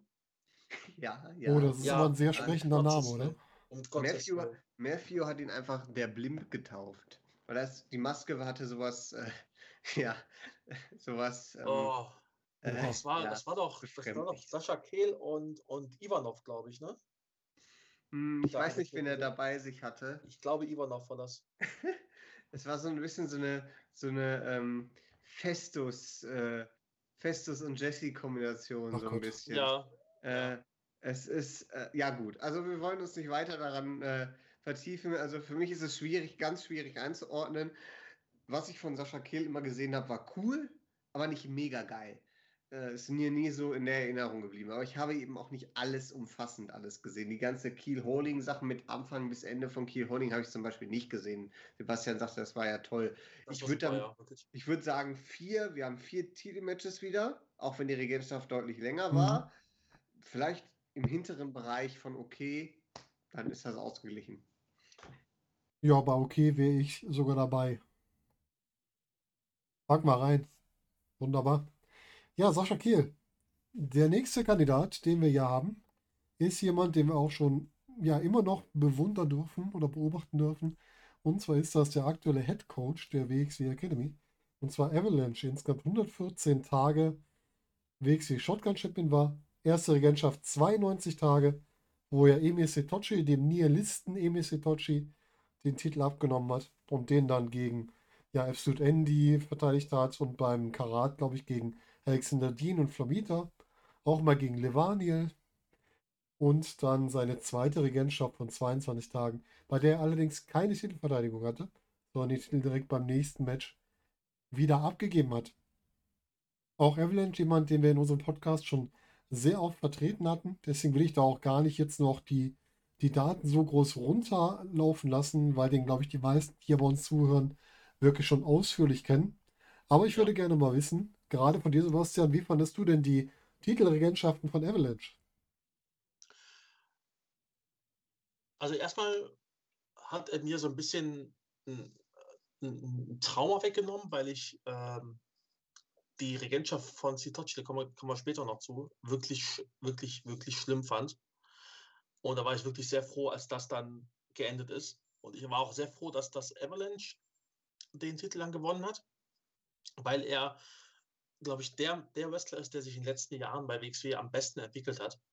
Ich erinnere mich noch ähm, an Karat 2015, 16, irgendwie so, wo er kurz vorher ausfiel mit der, mit der Schulterverletzung. Mhm. Und ich noch gedacht habe, ja, schade für ihn, aber jetzt nicht schade fürs Turnier. Was, glaube ich, ein bisschen gemeiner klingt, als es, als es gemeint ist. Ähm, und mittlerweile wäre ich, wär ich am, am Boden zerstört, wenn, wenn Avalanche im, im Karates und der da ausfallen würde. Mhm. Hat sich da wirklich extrem gesteigert und äh, ja, von daher ähm, würde ich fast sagen, dass ich den, den Titel, äh, die Titelregentschaft bei äh, gut einordnen würde. Und zwar äh, noch vor Pete Dunn, also quasi mhm. am Anfang von gut, mhm. weil er eben sehr viele starke Matches hatte, wenn ich da denke an, an Klamita oder auch an das äh, gegen Alexander Dean, der, glaube ich, ein Favorit von, von Daniel ist. Mhm. Äh, ja, also einfach ein, ein guter One äh, ja. insgesamt gesehen, der einfach den, den Titel auch, auch nochmal so ein bisschen, so ein bisschen ähm, ja, nach, nach, nach oben getragen hat. Ja, das, das ist wahr. Der hat wirklich schon gute Matches geleistet und auch dem Titel eine gewisse Wertigkeit wieder zu, wiedergegeben. Ja. Daniel, wie stehst du denn dazu? Wo gehört denn für dich Avalanche rein in unser Ranking? Also, äh, äh, Avalanche ist, ist, ist, ist, ähm, ja, was soll man da sagen? Das ist so. Also, ich bin ein großer, großer Fan. Also, also, man muss man einfach sagen, es ist so, er hat sich auch noch gesteigert seit dem Cerberus und dann mhm. ging das immer weiter und jetzt ist er, jetzt ist er so, so, so da, dass man einfach denkt, der, der, der World-Titel, der ist in greifbare Nähe gerückt. Diese genialen Matches, die er hatte. Er hatte auch ein paar Sleeper-Fäden zwischendurch, das muss man mhm. auch sagen. Ähm, die, die Fehde mit Jörn Simmons, warum auch immer, zwei super Leute zusammen in einer Fehde hat für mich irgendwie nicht funktioniert. Ja, das stimmt. Ähm, ja. Aber, aber ansonsten, das ist die und die und die, es, man kann so viel sagen. Deshalb, äh, deshalb und äh, wir haben nicht ewig Zeit, deshalb die Titelregentschaft, die fand ich spitze und ich hätte, ich hätte so sehr gewollt, so gerne gewollt, dass die noch weitergeht. Ja. Aber da man ja eine Engel so ein bisschen auch brauchte, ähm, die wahrscheinlich anders verlaufen ist wegen Corona und so, äh, denke ich mal, äh, ist die ist, ist, war die Titelregentschaft eigentlich sehr, sehr geil. Ähm, ich würde sagen, die war schon, die war mit auf dem Level, wie Ilya. Wir hatten ja den Titelwechsel nochmal mhm. zwischendurch, ähm, aber das war auch wieder nur so für, ein, für, eine, für eine Story. Ist es eigentlich immer, ist es für eine Story, aber Es war in dem Fall, war es eben, um kurz eine Geschichte zu erzählen und dann aber wieder weiter ja. anzuschließen bei Avalanche. Ja. Und äh, deshalb denke ich, sehe ich das eigentlich schon als eine, als eine Regentschaft, obwohl es zwei sind. Und äh, wie Sebastian schon sagte, tolle Ver Verteidigung da drin, tolle Matches auch darin, richtig gute Matches, zum Beispiel eben mit Flamita. Ähm, und aber auch das gegen Andy war cool. Und das kam ja auch alles aus dem starken äh, Shot, äh, aus dem starken Karat, was er mhm, hatte. Genau. Und äh, das ist deshalb, also ich würde sagen, das ist auch schon sehr gut. Selbes Level wie, wie, wie, wie, ja. Mhm. Ja, da bin ich dann jetzt mal wirklich auf Daniels Seite. Ich finde auch, dass er, dass das eine sehr gute Rolle war von Avalanche, eine sehr gute Regentschaft. Man muss auch sagen, Avalanche hat auch mal einen komplett neuen Aspekt reingebracht. Nämlich, ich glaube, er war für die Zeit der erste richtige Heavyweight im Shotgun-Bereich. Was hatten wir vorher noch nicht bei den anderen Wrestlern. Weil die waren zwar, da waren auch welche bei, die schon etwas bulliger waren, aber der richtige Heavyweight war, glaube ich, Avalanche, oder? Ich guck mal gerade, also eventuell Mason Wine könnte man noch ja, reinnehmen. Gut, ja, der, der eine Tag, der zählt nicht. Aber der eine Tag, genau. Ansonsten ähm, Hast du recht, ja. Der, der, aktuelle Champion natürlich, der ist ja ein super Heavyweight. Ja, also natürlich. Also der, der, ist ja quasi der Big Dog da ja, bei der Genau, WC. der ist der Big Dog. ja, aber deswegen auch, ich fand auch sehr gut die Regentschaft von Avalanche, also muss ich sagen, mir sehr gut gefallen. Nehme ich einfach mit da rein. Gut. Ja, dann haben wir unseren nicht aktuellen, sondern vorherigen Shotgun Champion als nächstes. Und zwar ist auf dem nächsten Platz Mittelhaar mit 154 Tagen Titelregentschaft. Er hat den Titel im Turnier gewonnen. Der Titel wurde ja vakantiert und dann im Turnier neu ausgefochten und im Finale gab es dann Hector gegen entsprechend Metehan. In dem Match konnte sich Metehan durchsetzen und konnte seinen Titel danach auch in durchaus ansehnlichen Matches verteidigen und auch in Matches, die man vielleicht so nicht erwartet hätte. Wir hatten nämlich neben Matches gegen Sensor Volto, gegen Rotation oder gegen Avalanche, hatten wir auch ein Match gegen Killer Kelly. Und das fand ich sehr interessant, dass man hier das Intergender auch bis zum Titelmatchen gezogen hat. Und natürlich Metean, der bei uns in den ganzen Shotgun-Reviews schon sehr klar dargestellt wurde und sehr oft gelobt wurde. Halt für mich auch einer der sehr interessanten Shotgun-Champions hier. Daniel, wie stehst du dazu, zu Metean und seiner Regentschaft? Also, ähm, ohne das Böse zu meinen, aber ähm, die, die Regentschaft stand eben unter einem schwierigen Stern wegen, wegen Corona, wegen der, mhm. wegen der äh, wenigen Fans, die zu dem, was er macht, reagieren können in der, in der Halle, teilweise gar keine Fans. Ähm, aber trotzdem, ich, ich habe es ja auch live, live einmal sehen können. Es ist, es ist äh, unglaublich genial, was er mit dem Charakter gemacht hat. Ähm, es, gab, es gab diese Momente, die mit Abdul und iTouch, die fand ich jetzt nicht so gut.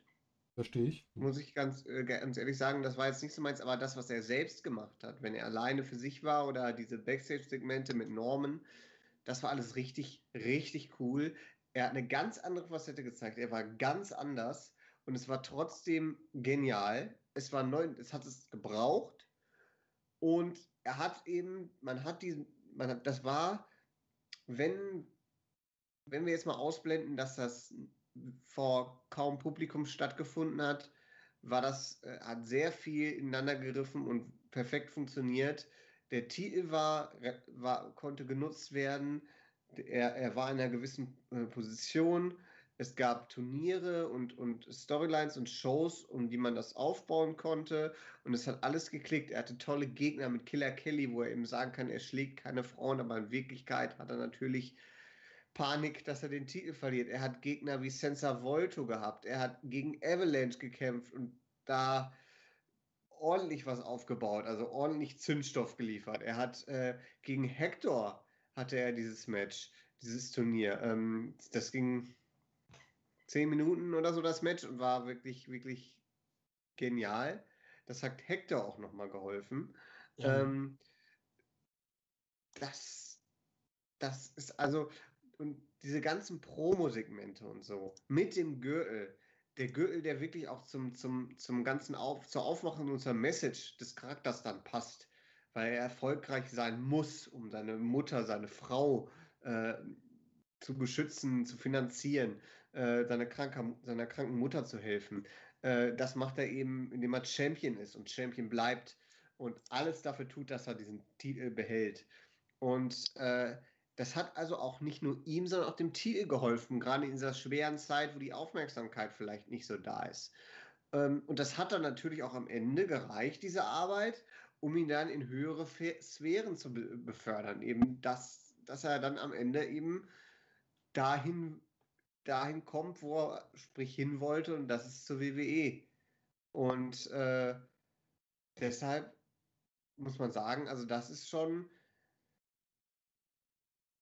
Ich kann nicht perfekt sagen, weil wir mhm. eben in dieser Zeit aktuell sind. Ja. Das ist das Schwierige daran. Aber auf jeden Fall sehr gut. Ja, du hast recht. Perfekt, perfekt ist schwierig, weil wir halt wirklich eine schwierige Zeit haben.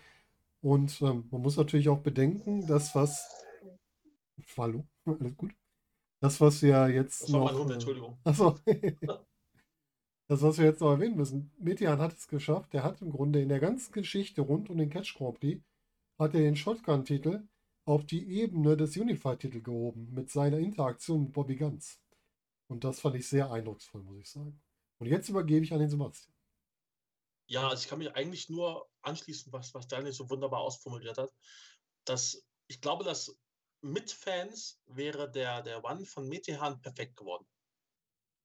Da bin mhm. ich mir sehr sicher, weil er eben den Charakter hat, weil er die Qualität im Ring hatte und weil er eben auch den, den Gürtel nochmal auf ein anderes Level gehoben hat. Wir kommen nachher noch zu einem äh, Champion, der das auch fast schon sehr gut gemacht hat, fast schon perfekt. Aber ähm,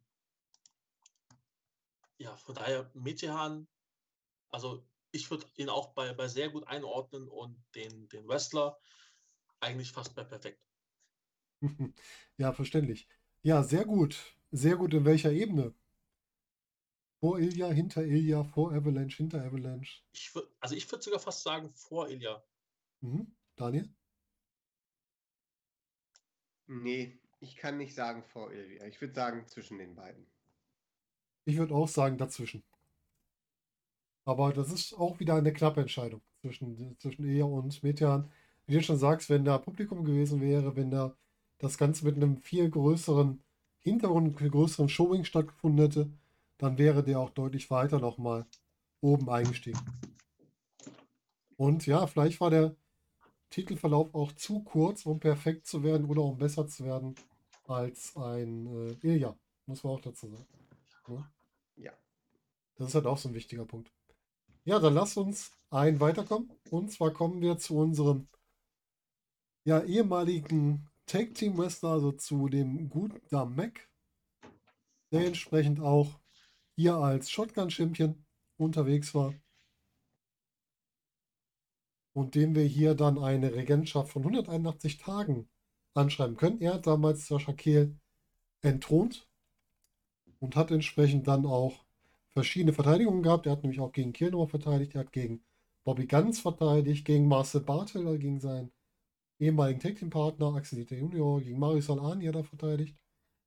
Ja, und Dabek aktuell ähm, ja durch Corona bedingt natürlich nicht so viel Wrestling unterwegs, dafür im Streaming-Bereich unterwegs auf Twitch als Duddle Connection, auch da gerne mal reinschauen. Der macht nämlich auch schon so ein bisschen Wrestling-Talk zwischendurch. Also wenn ihr Spaß dran habt, guckt da ruhig mal rein, guckt euch den Maxstar mal an. Sehr sympathischer Kerl. Und den hört ihr halt auch viel bei äh, Spotlight.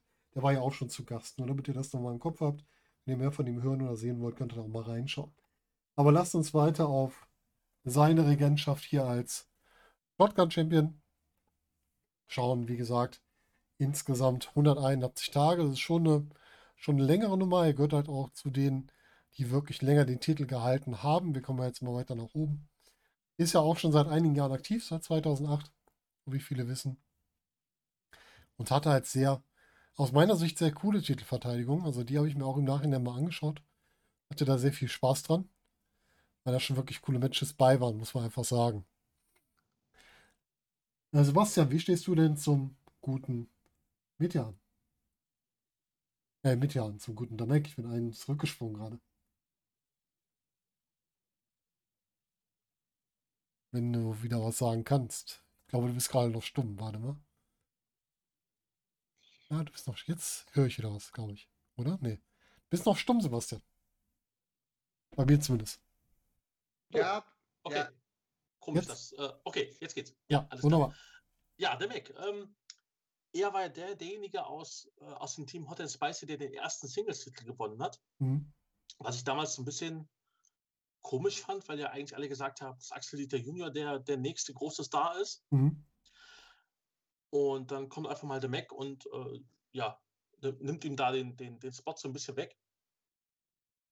Und reißt da wirklich eine gute Titelregentschaft. Also, also hätte ich nicht gedacht, wo ich das am Anfang gesehen habe, Mhm. dass er gegen Kiel gewinnt. War ja auch re relativ kurz, wenn ich das 7 Minuten 22, ähm, Ja, das stimmt. Titelmatch. Und dann gab es aber halt auch wirklich spannende Sachen, wie jetzt zum Beispiel auch bei, äh, bei Next Step gab es ein Shotgun-Titelmatch, äh, The Mac gegen Johnny Rancid, Mhm.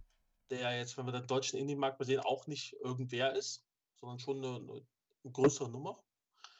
Dann ähm, Scotty Saxon, Sascha Kehl, äh, er hatte ja auch das, das ähm, Match gegen, gegen Jon Simmons, der Mhm. damals noch Unified Champion war.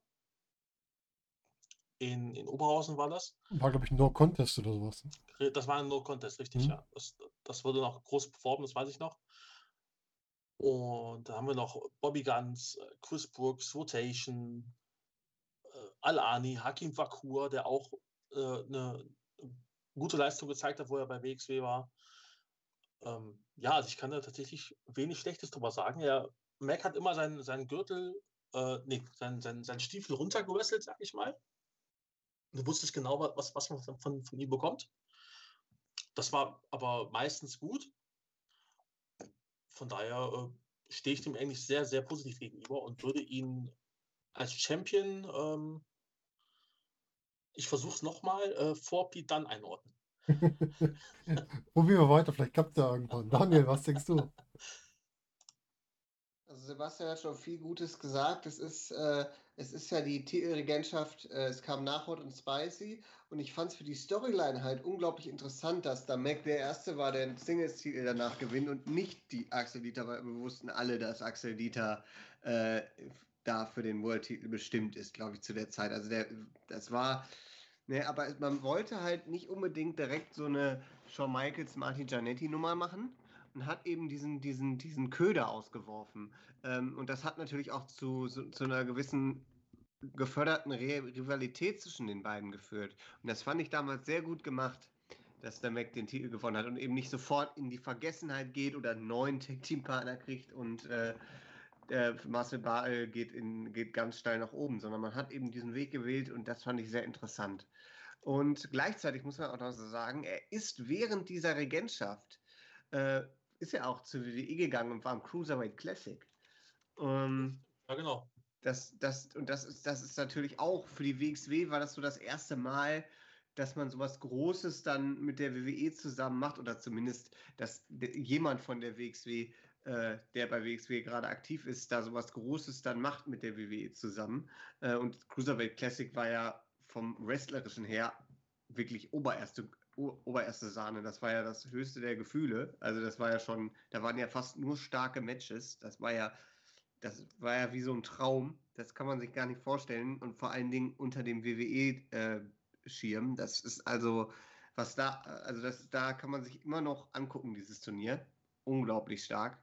Ähm, und ist ja leider relativ früh rausgeflogen. Aber äh, er ist halt, er, er hat, die, er hat se- 17 Titelverteidigungen äh, oder Titelmatches gehabt. 17 Titelmatches, das sind, das sind deutlich mehr als die äh, Leute, wo wir vorher drüber gesprochen haben. Ja. Ähm, äh, und das zeigt eben auch dieses Commitment und das zeigt eben auch als, als Babyface-Champion, der er damals mal war, wie oft er eben auf die Probe gestellt wurde und ja, wie sehr man ihm auch vertraut hat, dass er bei den verschiedenen Shows eben die WXW ein Stück weit repräsentiert. Und äh, ich sag mal, nicht jeder, jedes Match war ein Banger, aber viele, viele Matches waren toll und ähm, das ist auf jeden Fall eine Regentschaft, die in Erinnerung bleibt und die auch notwendig war für den Charakter, für die Charakterentwicklung. Es war interessant für die Story und äh, ja, ich würde sagen, wenn es diese Titelregentschaft nicht gegeben hätte, das hätte gefehlt. Das hätte in der, in der Mhm. ganzen Karriere einfach auch von der Mac gefehlt. Ähm, deshalb da war Timing wieder richtig super am Start und äh, hat eben auch in der Regentschaft von, von mehreren Monaten eben auch vielen Leuten geholfen. Vor allen Dingen das Match ähm, gegen Alani äh, und gegen Hakim Akur, äh, Wakur, der jetzt leider auch nicht mehr so in Erscheinung tritt. Aber da, das waren Matches, die, die haben, die haben äh, den Wrestlern geholfen, äh, den Gegnern. Und ähm, deshalb würde ich sagen, also ich schwanke gerade so ein bisschen, ob wir das einordnen, ob man das einordnen kann bei gut oder bei sehr gut. Wen haben wir nochmal bei gut drin aktuell? Dann, Tyler Bates, Tyler äh, Bates. Pete Dunne und Angelico. Genau. Dann würde ich sagen, auch Damek da bei gut. Vor Pete dann oder nach Pete dann? Ganz am Ende als letzter, hinter Angelico. Ganz am Ende als letzter. Ja. Hm. Du sagst am Ende, der Sebastian sagt ganz vorne. Für mich ist Damek einer der Menschen, wenn ich an die WXW denke, an die Zeit, wo ich angefangen habe, WXW zu schauen, zu verfolgen, ist Damek für mich etwas, was mir einfällt. Also das ist jemand, der für mich die WXW so ein bisschen vertreten hat, repräsentiert hat.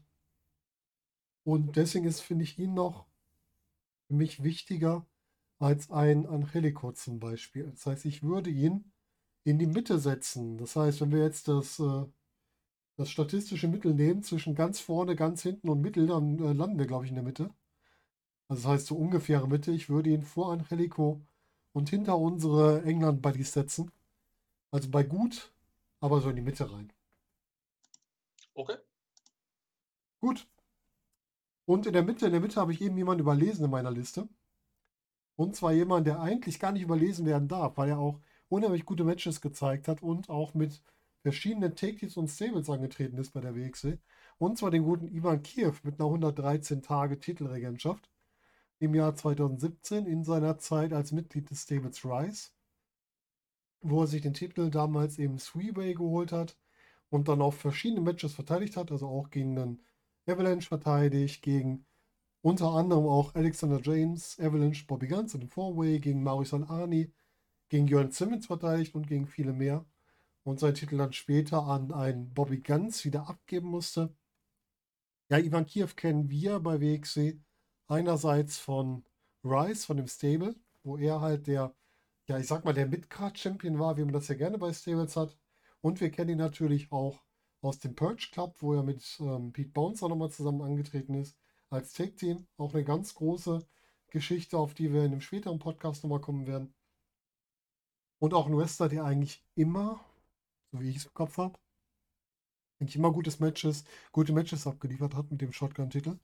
Und da würde ich jetzt gerne mal wissen, wie ihr das so seht. Daniel, wie stehst du denn zu Ivan Kiev als Shotgun-Champion?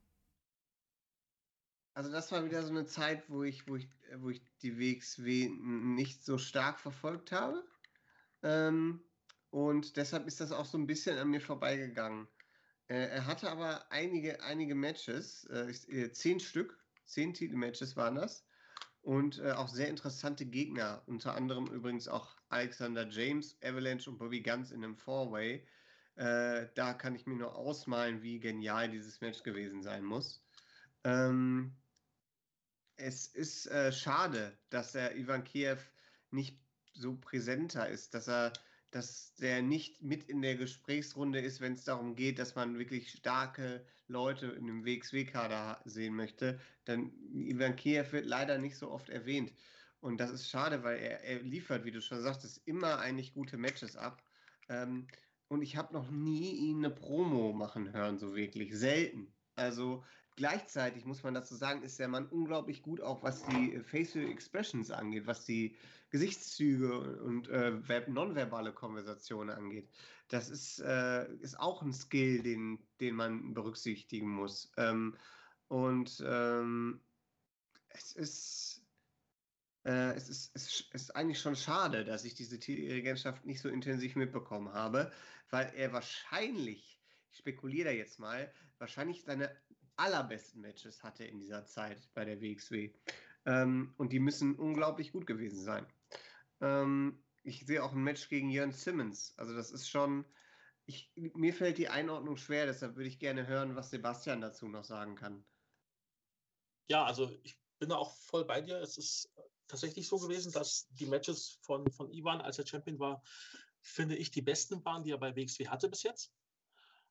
Und eben noch unter dem, dem Weiß, ja, Banner, sage ich mal. Und wie, wie, du, schon sagst, er hat un, ein unglaubliches ähm, Feeling für, für, sein, für sein Gesicht, glaube ich. Besonders jetzt, wo er, wo er eben im Perch Club ist, da fehlt ihm irgendwie, wenn er, wenn er so, so ein bisschen schräg nach unten guckt und so grinst, fehlt ihm irgendwie nur noch so ein Messer in der Hand und dann könnte er ein Serienmörder sein. für mich sagt er immer, der hat so das, äh, das Jack Torrance Grinsen aus Shining. Das finde ich immer, wenn ja, man ihn so sieht. Ja, ja. Und den, den, äh, den Titel One, ja, also er hat quasi so ein bisschen den, den Titel, ähm, oh, wie sage ich das jetzt, durch, durch, durch, ein, durch ein Tal getragen, habe ich so das Gefühl gehabt. Weil damals war, so, war es gab halt den Shotgun-Titel, der war halt irgendwie da, war aber jetzt in der Wertschätzung bei der WXW, glaube ich, nicht so hoch, wie es heute wieder ist. Aber durch die Matches war er eben immer präsent und auch immer sehr, sehr gut präsent und hat auch dann eben die, die Fans abgeholt, hat immer sehr gute Leistungen gezeigt. Also ich äh, kann da nicht schlecht, nichts Schlechtes drüber sagen über diese, diesen äh, One. Wo würdest du ihn denn einordnen? Mm, Das ist jetzt wirklich eine gute Frage. Ich würde ihn tatsächlich auch bei gut einordnen, und zwar zwischen Mac und Angelico. Mhm. Ja. Äh, vielleicht sogar vor Mac. Ja, das tue ich mir auch gerade schwer. Hm, hm. Weil es eben zu der Zeit dieses, dieses Tal gab, fand ich, für, für, den, für den Titel. Und er das aber sehr gut gemacht hat, den da wieder rauszuholen. Du meinst, weil er leisten musste, damit der Titel wieder so wertig wird, wie er mal war, ne? Ja, genau. Okay, das Argument gehe ich mit. Und setze ihn dann mal dabei gut vor, Mac. Und äh, ja, Daniel, du hast ja gesagt, du kannst nicht so gut einschätzen, dann sind, bist du denn zufrieden mit unserer Einordnung, nach dem, was wir erzählt haben? Ja, natürlich. dann ist ja gut. ja, dann würde ich sagen, dann kommen wir im nächsten Schritt zum aktuellen WXW Unified Champion und zwar zu Bobby Guns, der 224 Tage Shotgun-Champion war. Er hat damals dem gerade erwähnten Ivan Kiev den Titel abgenommen und diesen dann in unsagbar vielen Matches auch verteidigt. Ich weiß gar nicht, wie viele es sind, aber es ist eine ziemlich lange Liste. Und auch mit entsprechend guten Gegnern. Er hatte ein über 20 Minuten Match gegen Absolute Indy zum Beispiel. Er hat gegen Mike Bailey verteidigt. Das muss man auch mal sehen. Mike Bailey, der beim letzten Karat, was durchgeführt werden konnte, eins der besten Matches gegen Madito zum Beispiel durchgeführt hat. Er hat gegen Lucky Kid verteidigt, also Bobby Guns, gegen Alexander James, gegen einen, ja, Mark Davis aus The Open, der äh, gerade wieder in den Ring zurückgekehrt ist.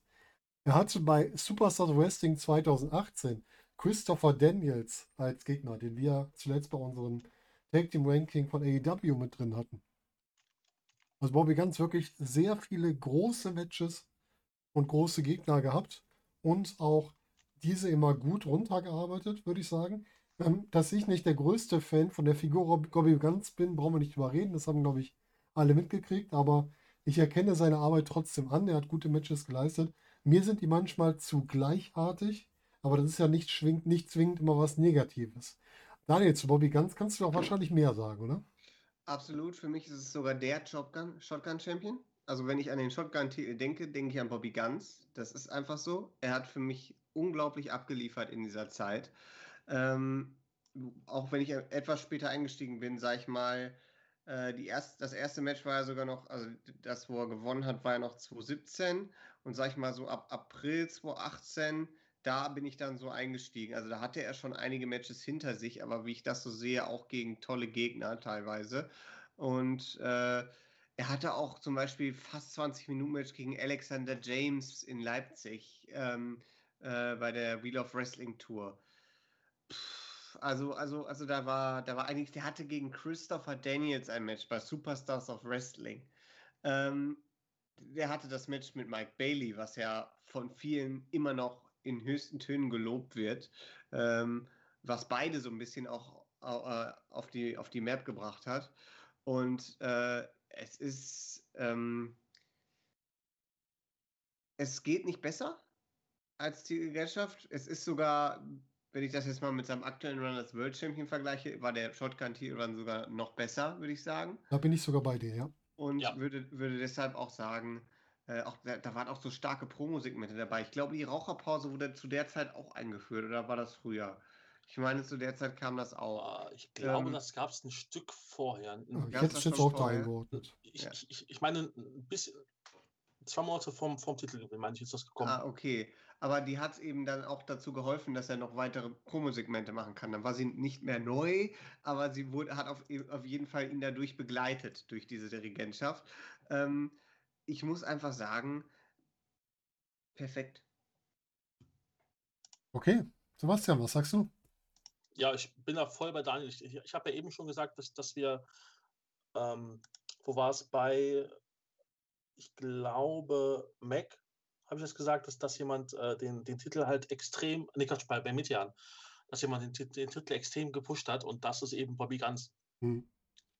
Wie Daniel schon sagte, wenn, wenn ich an, an den Shotgun-Titel denke, denke ich an, an, die, an diesen One von Bobby Guns, der einfach kein schlechtes Match hatte, keine schlechte Promo, äh, der ja dann auch das Match, äh, den, den Titel verloren hat beim Shortcut gegen, gegen Alani und dann das Shortcut gewinnt. Äh, also ja, einfach, um es kurz zu machen, perfekt. Und äh, schaut euch unbedingt, wenn ihr es noch nicht gesehen habt, das Match gegen Mike Bailey beim Karat 2018 Tag 2 an. Hm, Das war der Wahnsinn. Aber was ist mit dem Match mit Ale äh, Alexander James? Ja, das natürlich auch, klar. Aber das habe ich jetzt einfach vorausgesetzt, dass, dass die Leute das wissen. Ja, AJ kann nur gute Matches machen beim Sebastian. Ja, klar. Ihr könnt mit einem Putzeimer wresteln und trotzdem würde Sebastian das Match feiern. Ja, natürlich. Ja, ich äh, lasse persönliche äh, Abneigung gegen den Charakter beiseite und schiebe ihn für euch auch auf die perfekte Ebene. Also er ist wirklich der, den man da gerade in den letzten Jahren, der dem Titel nochmal so einen Schwung gegeben hat. Und Ja. ich glaube, wenn ich es richtig im Kopf habe, er hat auch äh, Maris Alani wieder auf die böse Seite der Macht gezogen, oder? Mit dem Titelwechsel, Ja, war ja, da nicht genau, das? Genau, genau. Da, da hatte, äh, ich glaube, Al-Ani hat den Spot genutzt, den, ähm, ich glaube, Andy im Karat gegen ihn benutzt Mhm. hat. Irgend, irgendwas mit den Seilen war das, wo er sich im Seil festgehalten hat beim, beim Cover, irgendwie sowas war das. Aber auch, da war irgendwas, ja. Ja, damit haben wir Bobby ganz als ersten in der Perfektreihe. Mal gucken, ob sich noch jemand zu ihm gesellt. Vielleicht ja sogar unser ja, Master of the Four-Way, würde ich sagen, der nämlich ganz oft in dem Alternative Four-Way beim Karat dabei war und der 229 Tage Shotgun-Champion war in zwei Regentschaften, und zwar Emil Sitochi. Er hat einmal 62 Tage Ge- Regentschaft, einmal 167 Tage Regentschaft. Und das Ganze, wie gesagt, aufgeteilt einmal in eine Face-Rolle beim ersten Mal, wenn ich es richtig im Kopf habe. Und beim zweiten Mal dann mit seiner Nihilistenrolle, die er da eingenommen hat. Wo er dann von Al-Ani sich einen Titel geholt hat, gegen Wheeler Utah verteidigt hat, gegen Avalanche verteidigt hat.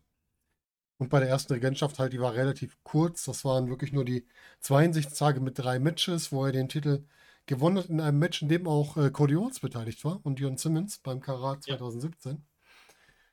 2017. Und das Ganze dann einmal, wie gesagt, verteidigt gegen Bobby Guns und dann wieder verloren an Angelico bei Superstar Wrestling 2017. Das Match hatten wir vorhin schon mal erwähnt. Ja, Emi Setochi auch so ein, auch jemand, den man mit WXW eigentlich immer in Verbindung bringt. Wir haben auch da schon öfter über ihn gesprochen, deswegen will ich da gar nicht mehr so viel über die Hintergründe sagen. Ich mag den Stil von Emil schon mal, weil er was ähm, immer wieder was anderes reinbringt. Gut, die Nihilistenrolle, die war jetzt so ein bisschen grenzwertig. Da wirkt er immer eher so, als wäre er ein bisschen eingeschnappt auf dem Schulhof und nicht unbedingt wie der, wie der böse Heel, fand ich. Das wirkt ein bisschen komisch. Aber von seiner Matchqualität hat das ja nichts gekostet, würde ich mal behaupten. Sebastian, wie siehst du die Zeit von Emi Sitochi als Shotgun-Champion? Oh, ich muss leider sagen, sehr, sehr zwiegespalten. Also, ähm, gerade den, den zweiten One kann ich leider wirklich nichts Gutes abgewinnen, außer dass er irgendwann zu Ende war. Weil ich eben genau dieses, dieses Gimmick, was du gerade beschrieben hast, dieses Nihilisten-Gimmick, habe ich einfach nie verstanden. Äh, Er, der, der Titel war ihm egal. Dann frage ich mich, warum er dann überhaupt unbedingt angetreten ist und ihn verteidigt hat und weiß ich nicht. Also, da- das, da ist wirklich bei mir wirklich ganz, ganz viel Standing vom Titel wieder abgefallen während dieses. Wa- Was, was aber ja einfach nur am Gimmick liegt. Am, vom, vom Wrestler Hitochi bin ich nach wie vor überzeugt. Hat ja auch beim, beim Catch Grand Prix gute Leistungen gezeigt. Und ich würde ihm sogar noch mal einen, einen großen Titel-One gönnen. so für ein, zwei Monate darf er gerne nochmal den, den World Title gewinnen. Aber wenn man jetzt nur, nur diese, diese beiden Runs, den, ich meine, den ersten kann man ja fast ein bisschen vernachlässigen, würde ich sagen. Das war ja wirklich drei Matches, war jetzt nicht so großartig. Hm, Und dann den, den, den zweiten eben noch dazu.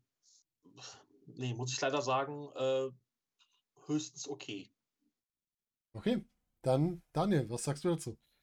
Also 2017, da bin ich wieder raus, da kann ich nichts zu sagen.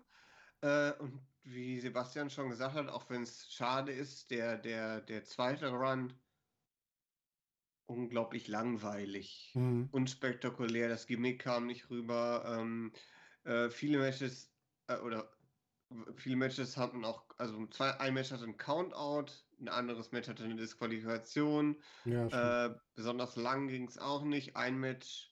Äh, ja, das, ah, das, das Amerika ist wunderbar, das Match war cool. Also das, äh, das muss man sagen mit, mit Al-Ani, äh, wo sie, in wo sie beim WrestleMania-Wochenende waren. Das war ganz cool. Das hatte ich mir damals auch live zusammen mit ein paar Jungs äh, von, von Wrestle Talk angeschaut. Hm. Ähm, äh, also nicht live vor Ort, Gott, Gott bewahre, äh, äh, live im Stream. Ähm, aber ähm, ansonsten, ähm, ja, also forgettable run, also, also da, da ist nicht viel hängen geblieben, nur dass es halt sehr drege war und man sich auf das Ende hingesehen hat. Äh, ich habe das Gimmick auch nicht verstanden. Also ich würde ich würd sagen, dieser, diese, diese Titelregentschaft war maximal okay. Ja, bin ich bei euch, wie gesagt, ich bin, ich mag eigentlich die Matches von Sitochi, aber der, das Gimmick und die Erzählung des Gimmicks hat unheimlich viel kaputt gemacht. Ja, also ganz kurz noch was zu sagen. Also diese Titelregentschaft war ungefähr so die letzte Titelregentschaft von Dolph Ziggler äh, als im Singles-Bereich. Äh, er ist auch irgendwie so der Dolph Ziggler der, der WXW. es ist alles durchgespielt und es ist catcht halt nicht mehr. Obwohl ich sagen muss, dass er mit seinem äh, Titelmatch gegen Bobby Guns jetzt, was er war, ich glaube, das war die letzte Shotgun-Staffel hatte, Ja, äh, damit steht er für mich einen Schritt über Dolph Ziggler, aber das war eindeutig besser als das, was ich von Dolph Ziggler bis jetzt um die Haupttitel gesehen habe. Aber das ist Geschmackssache. Ja, dann ordne ihn bei OK ein, hinter Sascha Kehl, weil er so auf der Kippe zum Geht so ist und das nicht wegen seinen Innenringfähigkeiten, sondern wegen einem Titelrun, den man vernachlässigen kann und einem, der einfach durch das Gimmick und durch die Gimmick-Erzählung einfach nur anstrengend war. ja, Gut, das beschreibt sehr gut. dann kommen wir zu dem Champion, der die zweitlängste Titelregentschaft am Stück hat und auch nur eine Titelregentschaft mit 238 Tagen. Und das ist Mario Salani, der sich den Titel von Bobby Guns geholt hat bei Shortcut to the Top 2018, wo Guns dann das Shortcut gewonnen hat. Den Titel dann verteidigt hat, natürlich gegen Bobby Guns, unter anderem auch gegen Doug Williams oder auch gegen. Lucky Kid, gegen Walter sogar mal verteidigt. Wen hat er noch alles gehabt? Der hat äh, sogar im, ja, der, ach stimmt ja, Marius Alani war ja sogar Teil vom Team Rice, von dem neuen Rice, also von dem, ja, wie soll man sagen, dem neu zusammengewürfelten Rice, wenn man es noch mal brauchte. Dieses Ja, böse Rice, was auch ein bisschen mh, nicht so der Hit war. Und war dann Wise 3.0, glaube ich. ja, ja, ja. Rice, Rice sagt einmal umgefallen, ja, der war nicht mehr so dolle. Also, und, äh, aber er hat trotzdem seine Matchleistung abgeliefert. Er hat danach noch gegen Leute wegen Leon von Gasteren, gegen Alexander Wolf oder gegen Jon Simmons Matches bestritten und gewonnen. Auch gegen Oliver Carter. Und hat seinen Titel dann schlussendlich wieder an Nemesis Sitochi abgegeben, den wir ja gerade schon hatten. Hatte aus meiner Sicht als Heel war für ihn, das war für ihn sehr gut, um seinen Charakter zu entwickeln. Weil ich finde, dass er als Face eher schwach war. Da funktioniert er halt mit Andy zusammen als Tag-Team, aber alleine nicht so gut. Und als Heel hat er sich für mich deutlich weiterentwickelt. Ja, und im Ring gehört er, glaube ich, mittlerweile zu den Besten, die wir haben. Der also auch beim Catch Grand Prix wieder unheimlich viel geleistet hat. Und auch in den Shotgun-Staffeln. Und jetzt auch auf dem Weg weiter nach oben ist und das Ganze auch verdient. Daniel, was sagst du zu Mario Solani? Steht für mich äh, hinter, hinter Bobby Guns direkt. Mhm. Ich war zu dem Zeitpunkt noch kein großer Bewunderer, be- er war noch nicht ganz so abgeholt von, von Mario Salani.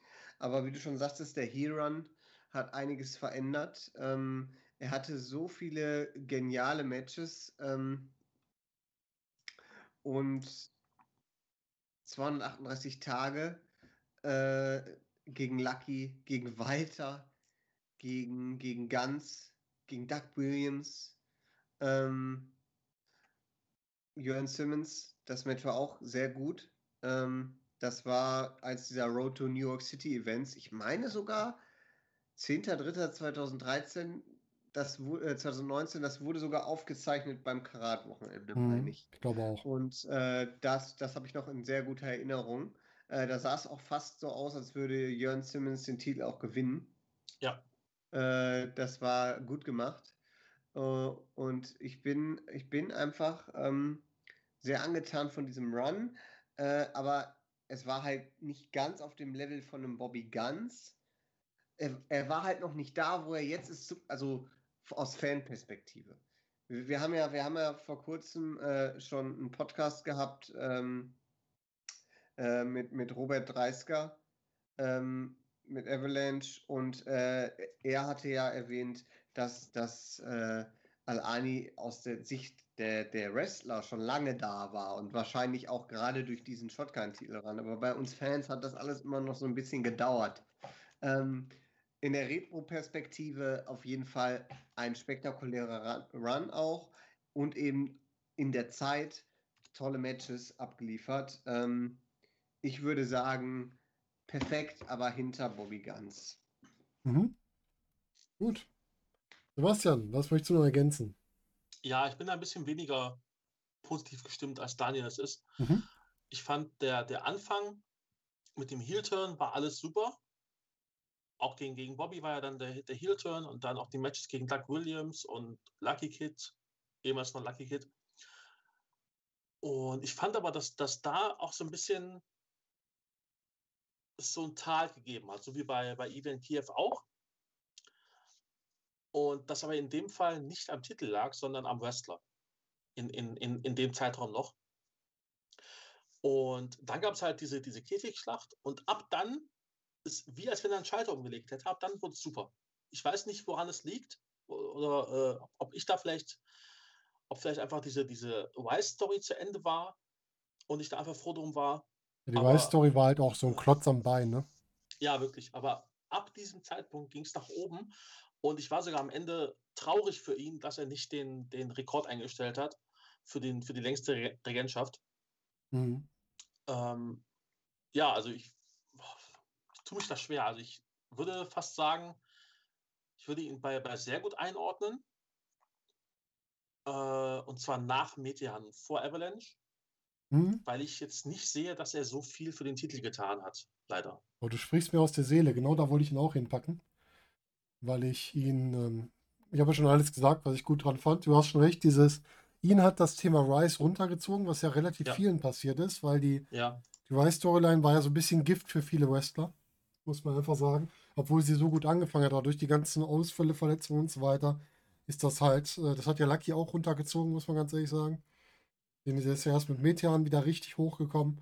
Und ähm, ja, Alani hat viel getan, aber nicht so viel wie die anderen für den Titel. Aber er hat sich entsprechend weiterentwickelt über die Zeit. Ich sehe ihn aber nicht auf einer Ebene von einem Bobby Guns, noch nicht. Und ich finde auch, dass Metean und Ilya da noch ein bisschen mehr Wirkung hatten auf den Titel. Da bin ich ganz bei dir. Gut. Unser vorletzter Champion, den wir besprechen wollen, ist derjenige mit der längsten Regentschaft. Und zwar ist das der gute Axel Tischer oder auch Alexander Wolf, jetzt bei der WWE. Ihr kennt ihn jetzt im Stable Imperium zusammen mit Walter, mit Marcel Bartel und Fabian Eigner. Und er war halt auch langjährig bei der WXW. Ist, glaube ich, einer, eins der Aushängeschilder der WXW, eins der Gesichter der WXW, was immer wieder genannt wird von Leuten, die WXW irgendwann mal besucht oder verfolgt haben. Da ja. ist immer wieder Axel Tischer mit drin. Ne? Das ist, glaube ich, so der Name, der, der immer wieder kommt. Er hatte, ja, im Grunde müsste man sagen, zwei Regentschaften, wobei die zweite nicht wirklich zählt. Erste Regentschaft hat er den einen vakantierten Titel gewonnen in einem Steel Cage Match gegen Carnage.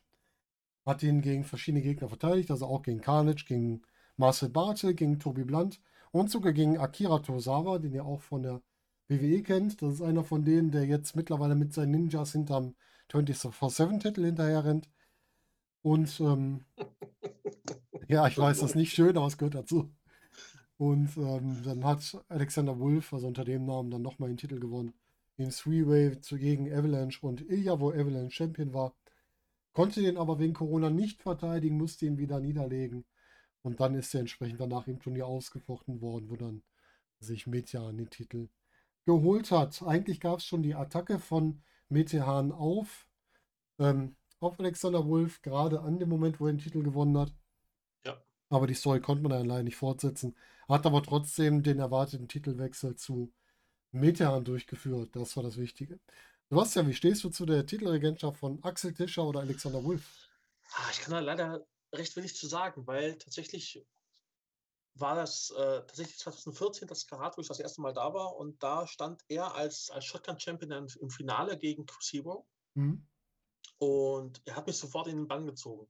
Also er war damals noch der Heel, hatte ähm, Svetlana Kalaschnikova äh, an seiner Seite und hat das aber ja, einfach, einfach gut gemacht. Von daher, und ich habe halt danach den, den Shotgun-Titel zwar wahrgenommen, habe aber die Matches nie gesehen, weil das tatsächlich dann in der Regel irgendwelche Townshows waren. Mhm. Und ich dann, es damals noch kein, kein WXW Now gab, von daher habe ich das leider nicht verfolgen können. Da kann ich leider echt wenig zu sagen. Aber ich sag mal so, wenn jemand wie Axel Tischer die, die längste Regentschaft hat, was den Titel angeht, dann wird das schon was heißen. Ähm, ich bin da leider keine große Hilfe, was das jetzt angeht. es tut mir leid. Ja, Daniel, wie hilfreich bist du denn? Ja, äh, hm, also Axel Tischer ist einer, ist de, vielleicht, ah, ja, ist, ist einer der besten deutschen Wrestler aller Zeiten. Ja, ja, definitiv. Und äh, nicht umsonst ist er der erste deutsche Wrestler, der von der WWE unter Vertrag genommen worden, worden ist. Ähm, und ja, ich denke mal, diese Regentschaft, wenn man sich das anschaut, Matches gegen Axel Dieter, fast zwölf Minuten gegen Akira Tozawa, äh, dann ein Four-Way-Match, wo Drew Gulak auch dabei war. Ähm, und dann noch ein Match, äh, Vormatch, wo, ähm, Big, äh, wo Walter dabei war. Ist schon genial. Die Matches gegen Carnage, oh, keine Ahnung. Carnage halt. Ne? Die waren, die, waren, die waren wahrscheinlich auf jeden Fall sehr hart. Die, Ja, Also das ich- glaube ich auch. Also ich, ich, dieses Steel Cage Match klingt interessant. weil Ja, ja, weil ja auch, auch, auch Tischer jemand ist, der auch gerne mal gut zulangt. Also, Ja, vielleicht Back to the Roots äh, Mhm. 2014. Da muss man vielleicht noch mal na, bei WXW, äh, WXW Now nachsehen. Das, das, das wird mich schon, also das, das, das, das 20 Minuten, ein Match von Carnage. uh. Ja, ähm, das klingt interessant. Ne? Mhm. Klingt, klingt interessant. Ähm, nun, also äh, da, man, da man das nicht verfolgt hat, ist das schwierig einzuordnen, aber er ist der, der zweite Champion und die, die zweite Regentschaft an sich, die kann man gar nicht bewerten. Das war ungünstig für ihn, für den Titel, für die WXW, für die Fans. Für Metean war es eigentlich ganz günstig. Ähm, aber ähm, äh, für, für was, was man wahrscheinlich geplant hatte, eben nicht.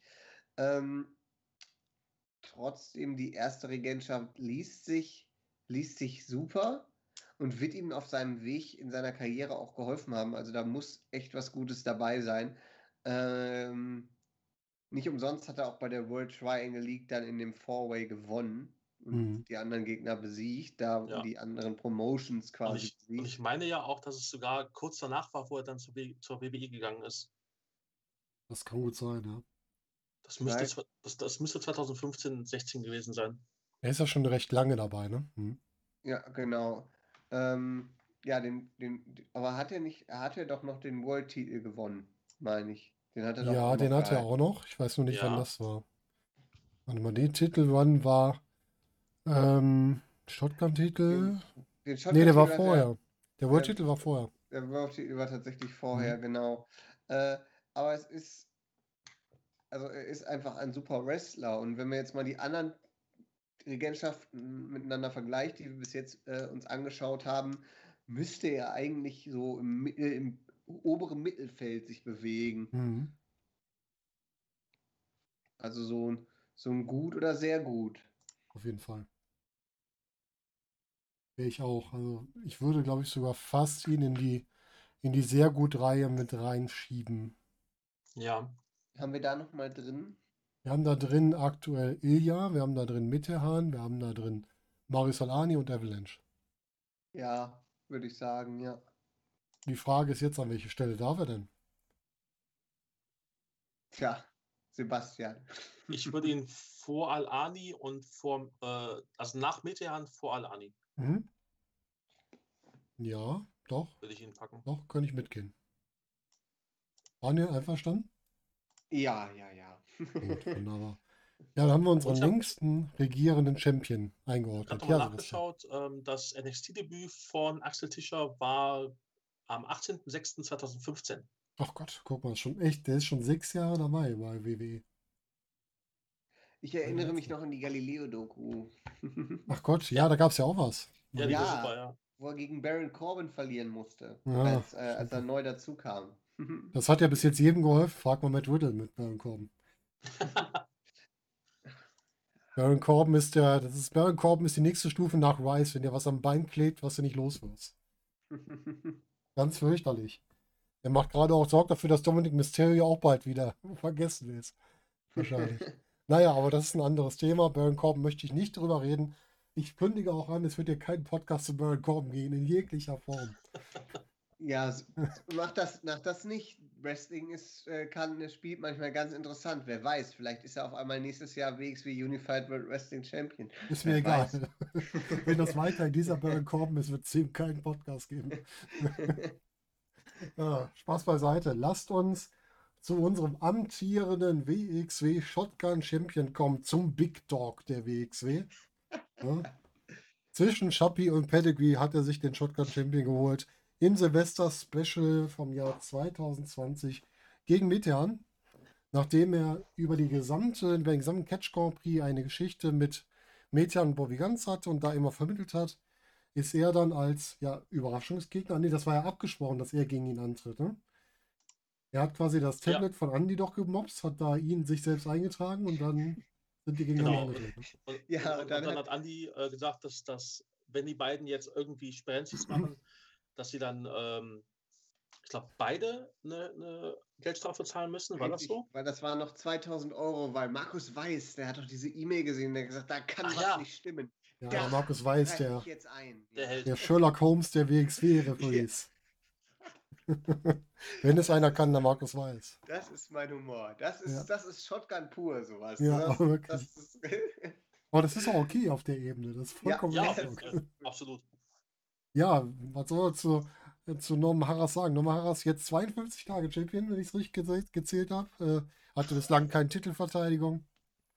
Ist halt noch nicht viel passiert. Was erwartet ihr denn von Norman Harras als Champion, Daniel? Ja, also das ist auf jeden Fall der Anfang von etwas sehr Gutem, denke ich mal.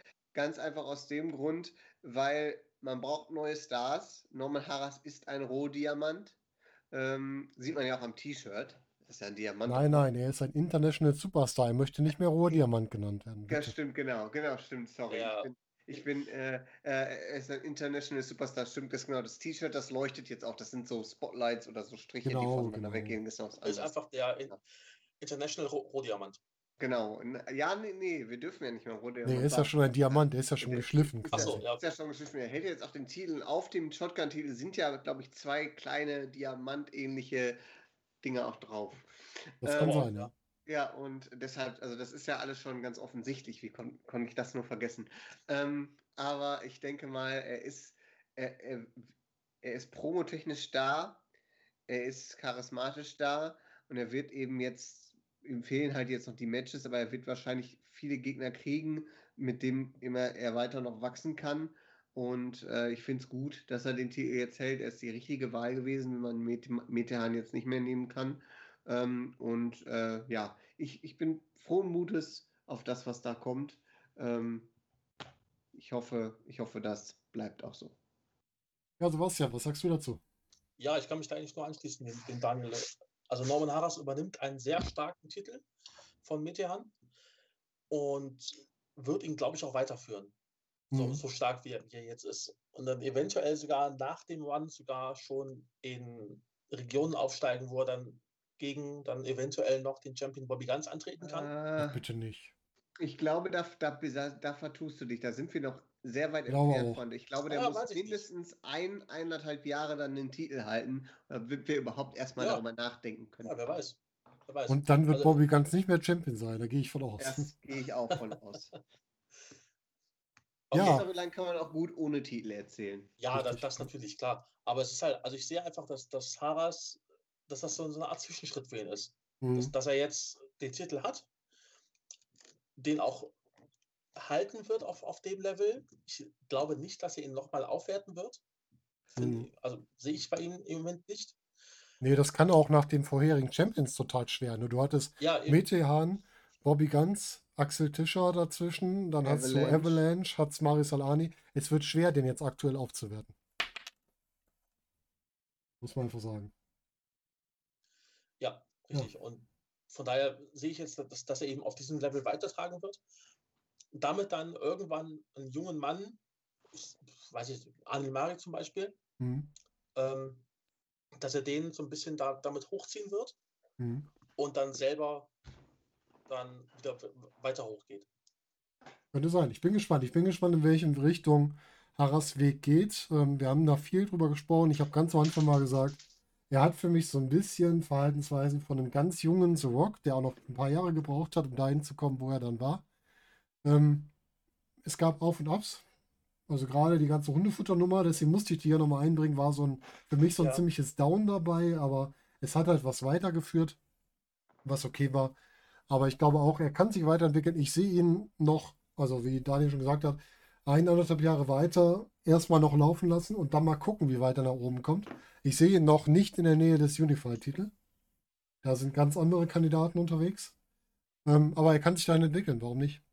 Die Frage ist jetzt an euch, ranken wir ihn überhaupt schon? Weil er hat ja noch keine Verteidigung gehabt. Ah, würde ich fast nicht machen, nee. Nee, ne? Weil, Daniel, was sagst du?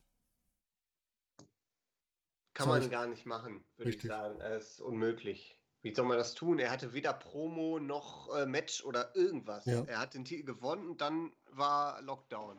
wieder. Genau, richtig.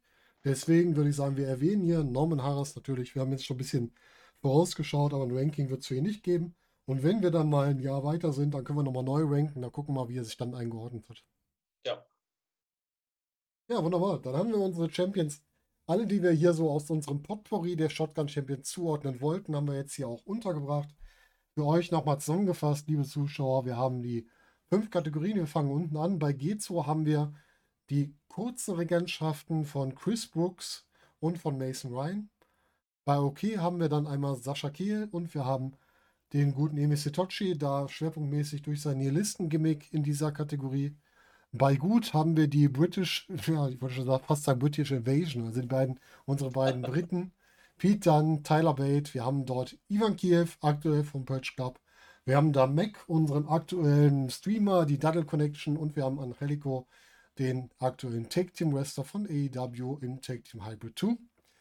Bei sehr gut haben wir vorneweg Ilya Dragunov, gerade bei NXT UK unterwegs. Wir haben Mittehan, gerade frisch bei der WWE NXT UK unter Vertrag genommen. Wir haben Axel Tischer, der im Stable Imperium gerade noch so zwischen ja, NXT UK und NXT irgendwie äh, schwankt, weil man weiß nicht so genau, was da jetzt kommt. Da bin ich auch gespannt drauf. Wir haben Marius Alani, den Gewinner des Catch Grand Prix. Wir haben Avalanche, den Trainer der Wrestling Academy, den Head Coach. Und wir haben ganz oben bei Perfekt noch Bobby Guns, den aktuellen WXW Unified Champion. Damit haben wir alle eingeordnet und können euch damit jetzt auch in den verdienten Feierabend entlassen nach fast zwei Stunden Ranking, was wir hier für euch gemacht haben. Zwei Stunden Einordnung in die Rangliste. Aber bevor ich das mache, noch einmal wie gewohnt das Dankeschön an die Mitpodcaster. Danke Daniel, dass du dabei warst. Gerne, hat Spaß gemacht, wie immer. Das freut mich doch. Und natürlich auch danke Sebastian, schön, dass du da warst. Ja, danke für die Einladung und äh, wie Daniel sagt, gerne wieder. Auch bei dir immer wieder gerne und dann wünschen wir allen, die uns zuhören oder zuschauen, je nachdem, wo ihr das Ganze schaut, noch einen schönen Tag, Abend, Morgen, Nacht, wann auch immer ihr das schaut. Und denkt bitte dran, unser Just Wing It Podcast hat jetzt einen neuen Twitter-Handle. Daniel, du hast den eben nochmal so schön aufgeschrieben. Wie ist er nochmal? Es ist äh, at justbringit äh, und dann Unterstrich pod, P-O-D. Wunderbar, vielen Dank. Folgt uns auch einfach da, da kriegt ihr immer automatisch alle neuen Podcasts veröffentlicht. Also wenn was veröffentlicht ist, kriegt ihr da einen entsprechenden Hinweis. Dann kann ich auch nicht mehr ver vergessen, irgendwas zu veröffentlichen. Und bis dahin wünsche ich euch jetzt alles Gute, macht's gut und bis demnächst.